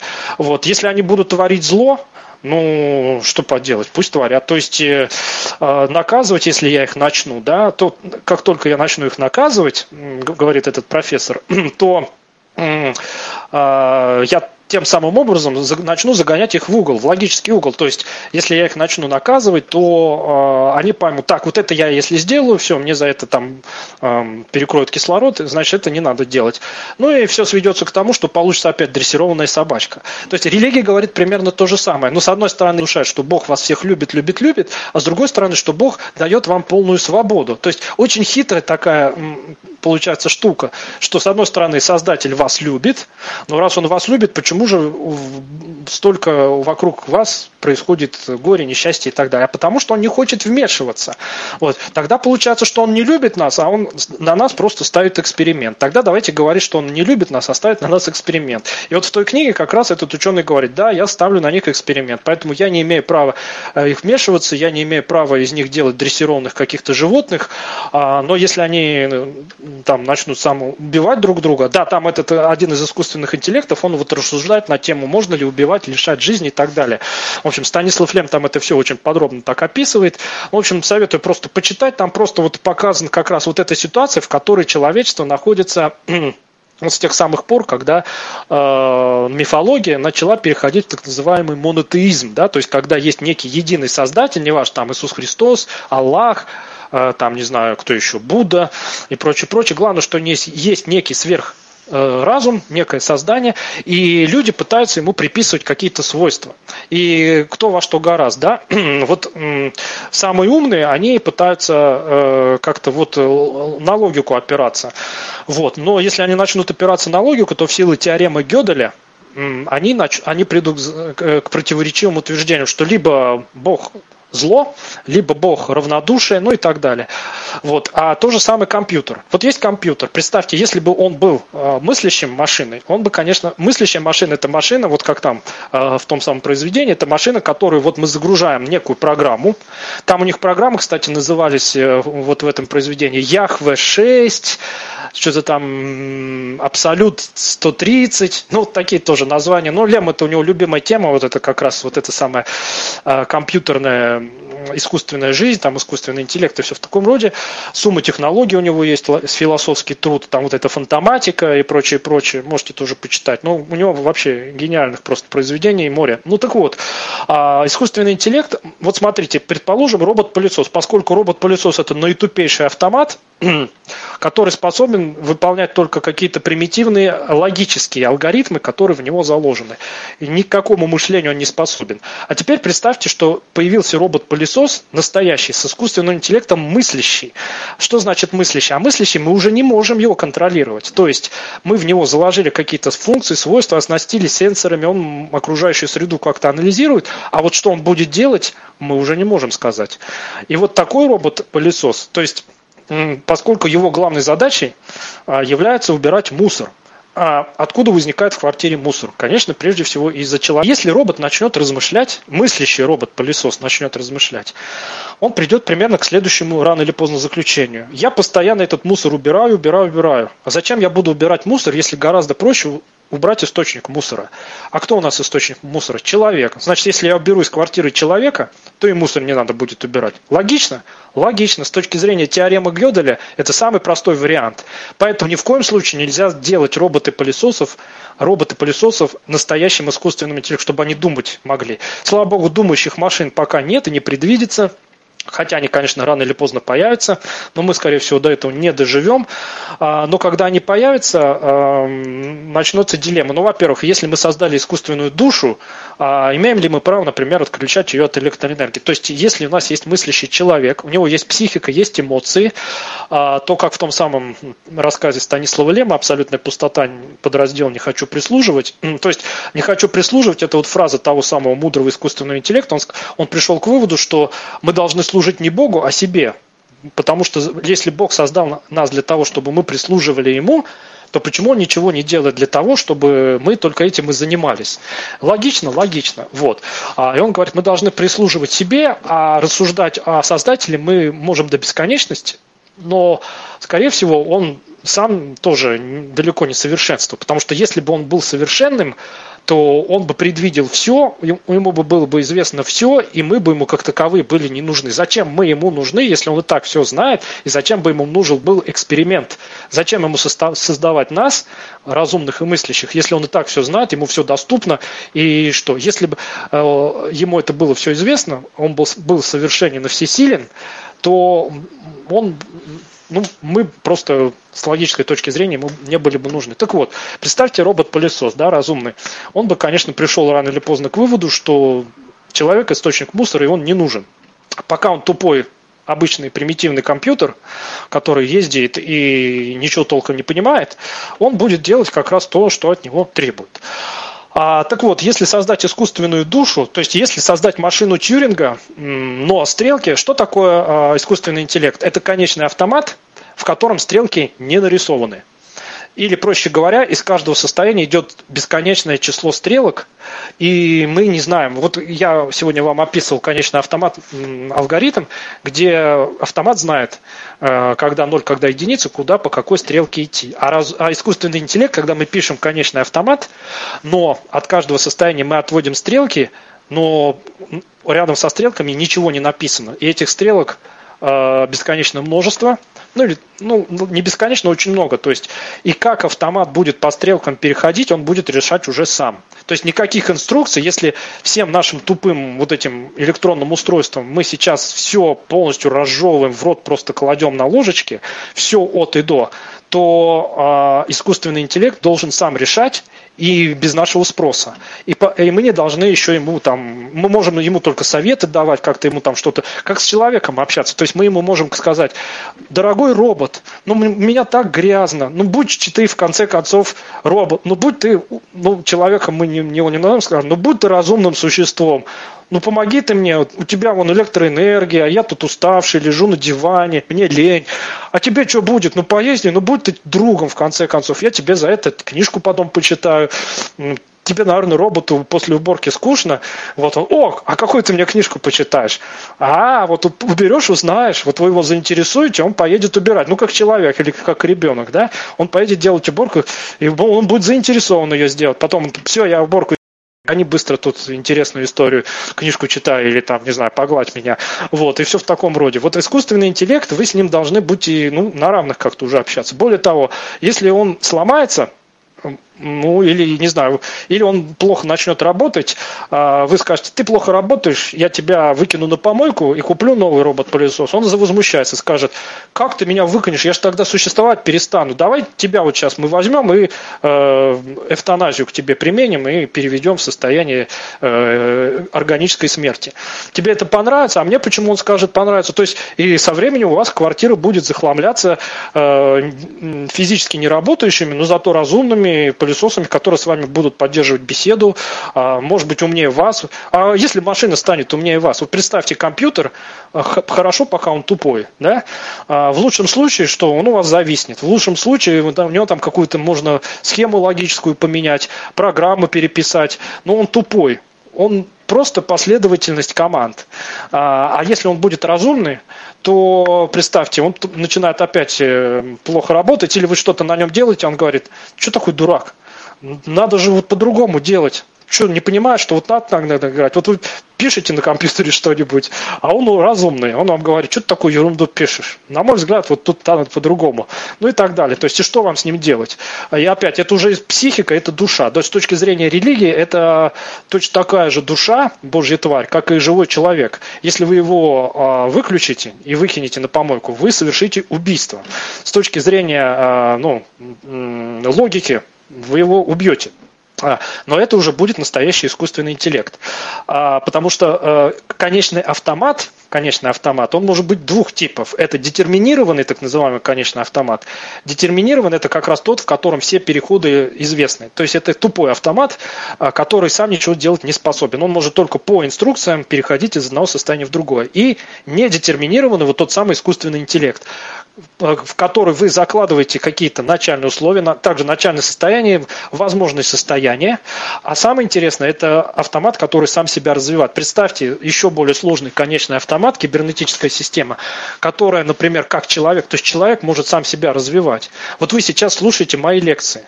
А вы их слушаете, и когда вы их послушаете, а у вас в голове, поскольку вы очень сложные автоматы, у вас в голове типа произведения Станислава Лема абсолютно абсолютная пустота, значит, я не зря вам тут его рекламировал. А если, вы, если я э, буду сидеть и нахваливать вот современному компьютеру это произведение, он, естественно, ноль внимания. Я ему только могу либо приказать найти, скачать это произведение, либо ничего не приказывать. Но он его может прочитать, сгрузить свою оперативную память в свое сердце, в свой мозг. У него мозг это э, процессор.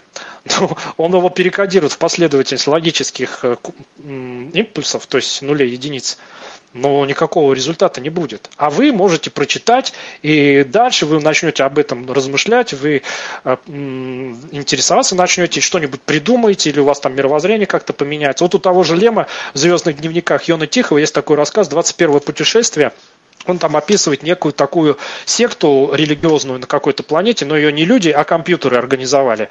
А, то есть э, это были компьютеры, то есть, например, там был отец такой-то, это просто такой куб, установленный на тележке, преподобный отец такой-то, и он, значит, э, вступил э, в теологический спор с другим компьютером, как он происходил? Он просто к нему подключился по линии связи, мгновенно его проинформировал, и тот, с которым он спорил, он поменял точку зрения мгновенно. Да? То есть если люди, они вот так вот как-то примитивными способами там друг друга а, с помощью слов, а, когда-то там с помощью там, физической силы, да, когда там заставляли еретиков там изменять, отказываться от своих убеждений и прочее, прочее.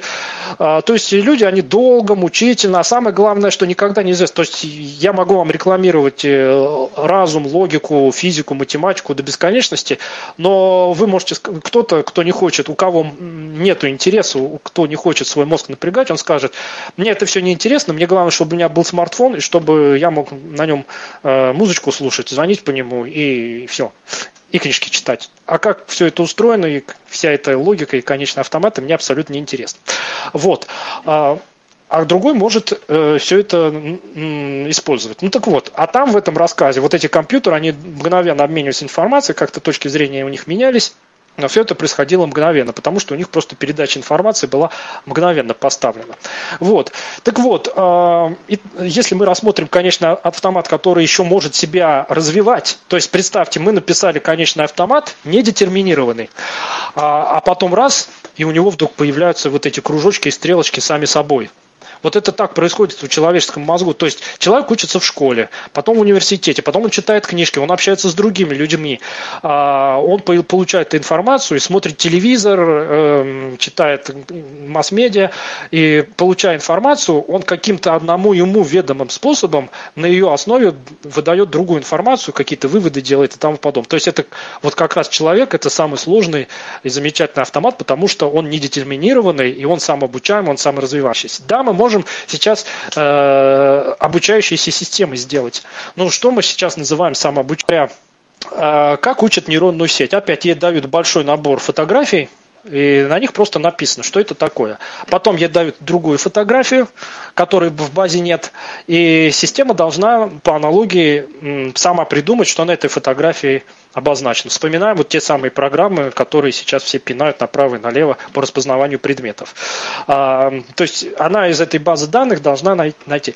Но это, и это называют обучением системы. То есть а мы ей даем большой массив данных, она тупо проводит сравнение. Ну, представьте, что вот перед вами лежат там 10 предметов, вам дают какой-то новый предмет, а вы не, не крутите, вы, вы, вы как начнете? Вы покрутите, покрутите, скажете, хм, ну, что же это такое? Начнете придумывать, что это такое.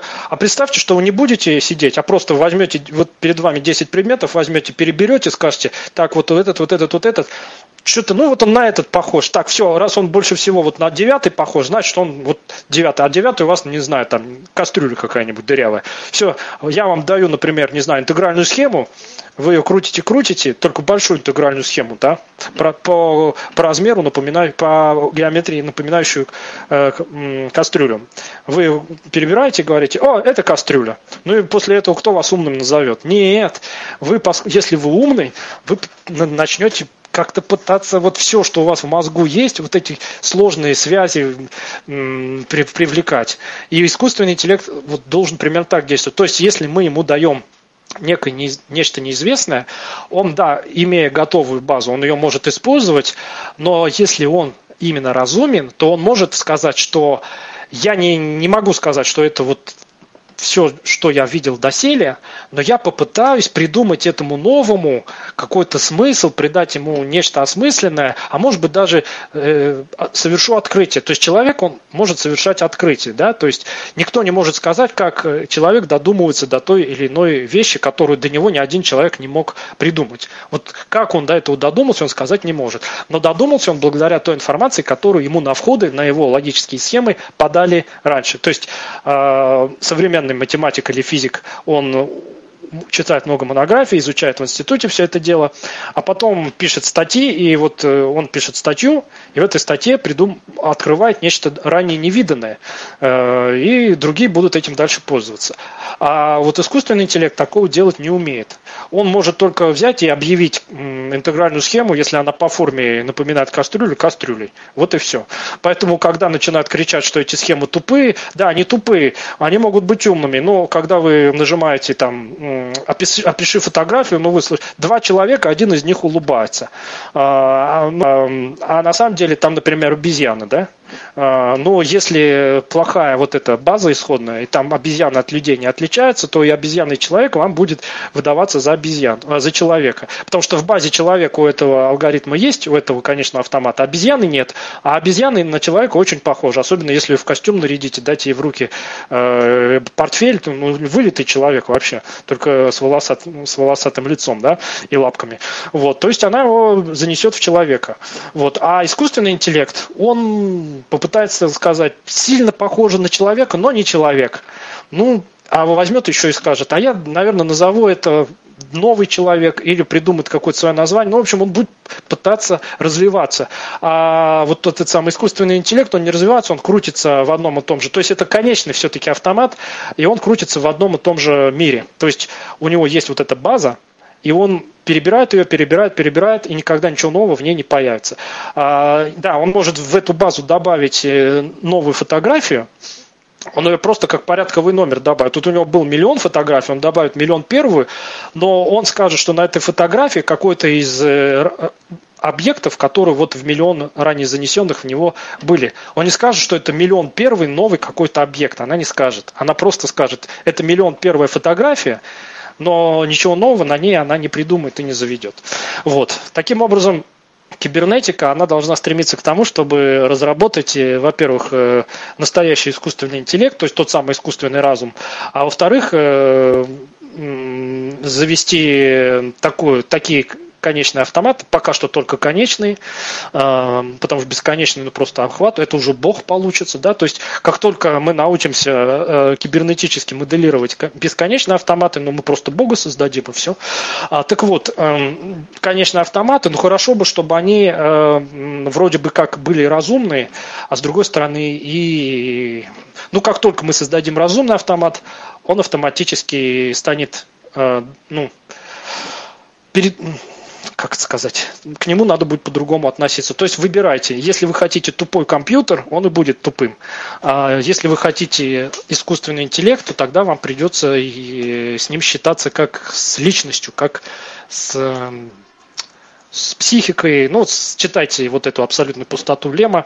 Все, на этом давайте закругляться. Два часа у нас прошло, зато я все, что хотел, рассказал. Если хотите уже устройство сенсорных экранов, давайте после основной части я вам расскажу, как там полупроводники устроены. Ну, а я на этом Было заканчиваю. И да, я думаю, что сейчас, а, Дальше пока я буду подводить немножечко итоги, а, э, наши участники будут готовить вопросы, тем, а, как называется-то, грустнее будет э, тем из ну, слушателям нашего радио и зрителям в Ютубе. Ну и, конечно же, тем, кто будет слушать нашу, наш, вот это мероприятие в записи. Всех призываю заходить на наш голосовой портал здесь, э, как обычно, чуть больше, чем э, в записи. Э, хотелось бы сделать небольшой анонс на следующую неделю. У нас на следующей неделе сразу четыре встречи. Во вторник у нас, как традиционная неделя, через неделю мы играем. И Александр Истомин из города Красноярск подготовил онлайн-викторину «Музыкальная кругосветка» в 16.00. В среду у нас две встречи. В 11 утра мы с Олегом Копосовым продолжаем разговаривать о функционале Microsoft Word, и речь пойдет о функциях замены, там что-то еще будет, следите за анонсами. В среду же вечером в 16.00 мы открываем серию таких мастер-классов от э, незрячих путешественников, Владимир Васкевич, известный а, достаточно товарищ, а, человек, который объездил много-много стран, а, поделится лайфхаками о том, как это делать, какие сервисы использовать, ну, собственно, с примерами из своей практики. Ну и в четверг на следующей неделе у нас, по-моему, астрофизика Евгений Корнев а, также будет в 16.00. А, всем слушателям радио и слушателям YouTube до свидания. Евгению спасибо. Всего доброго. На голосовом портале продолжаем.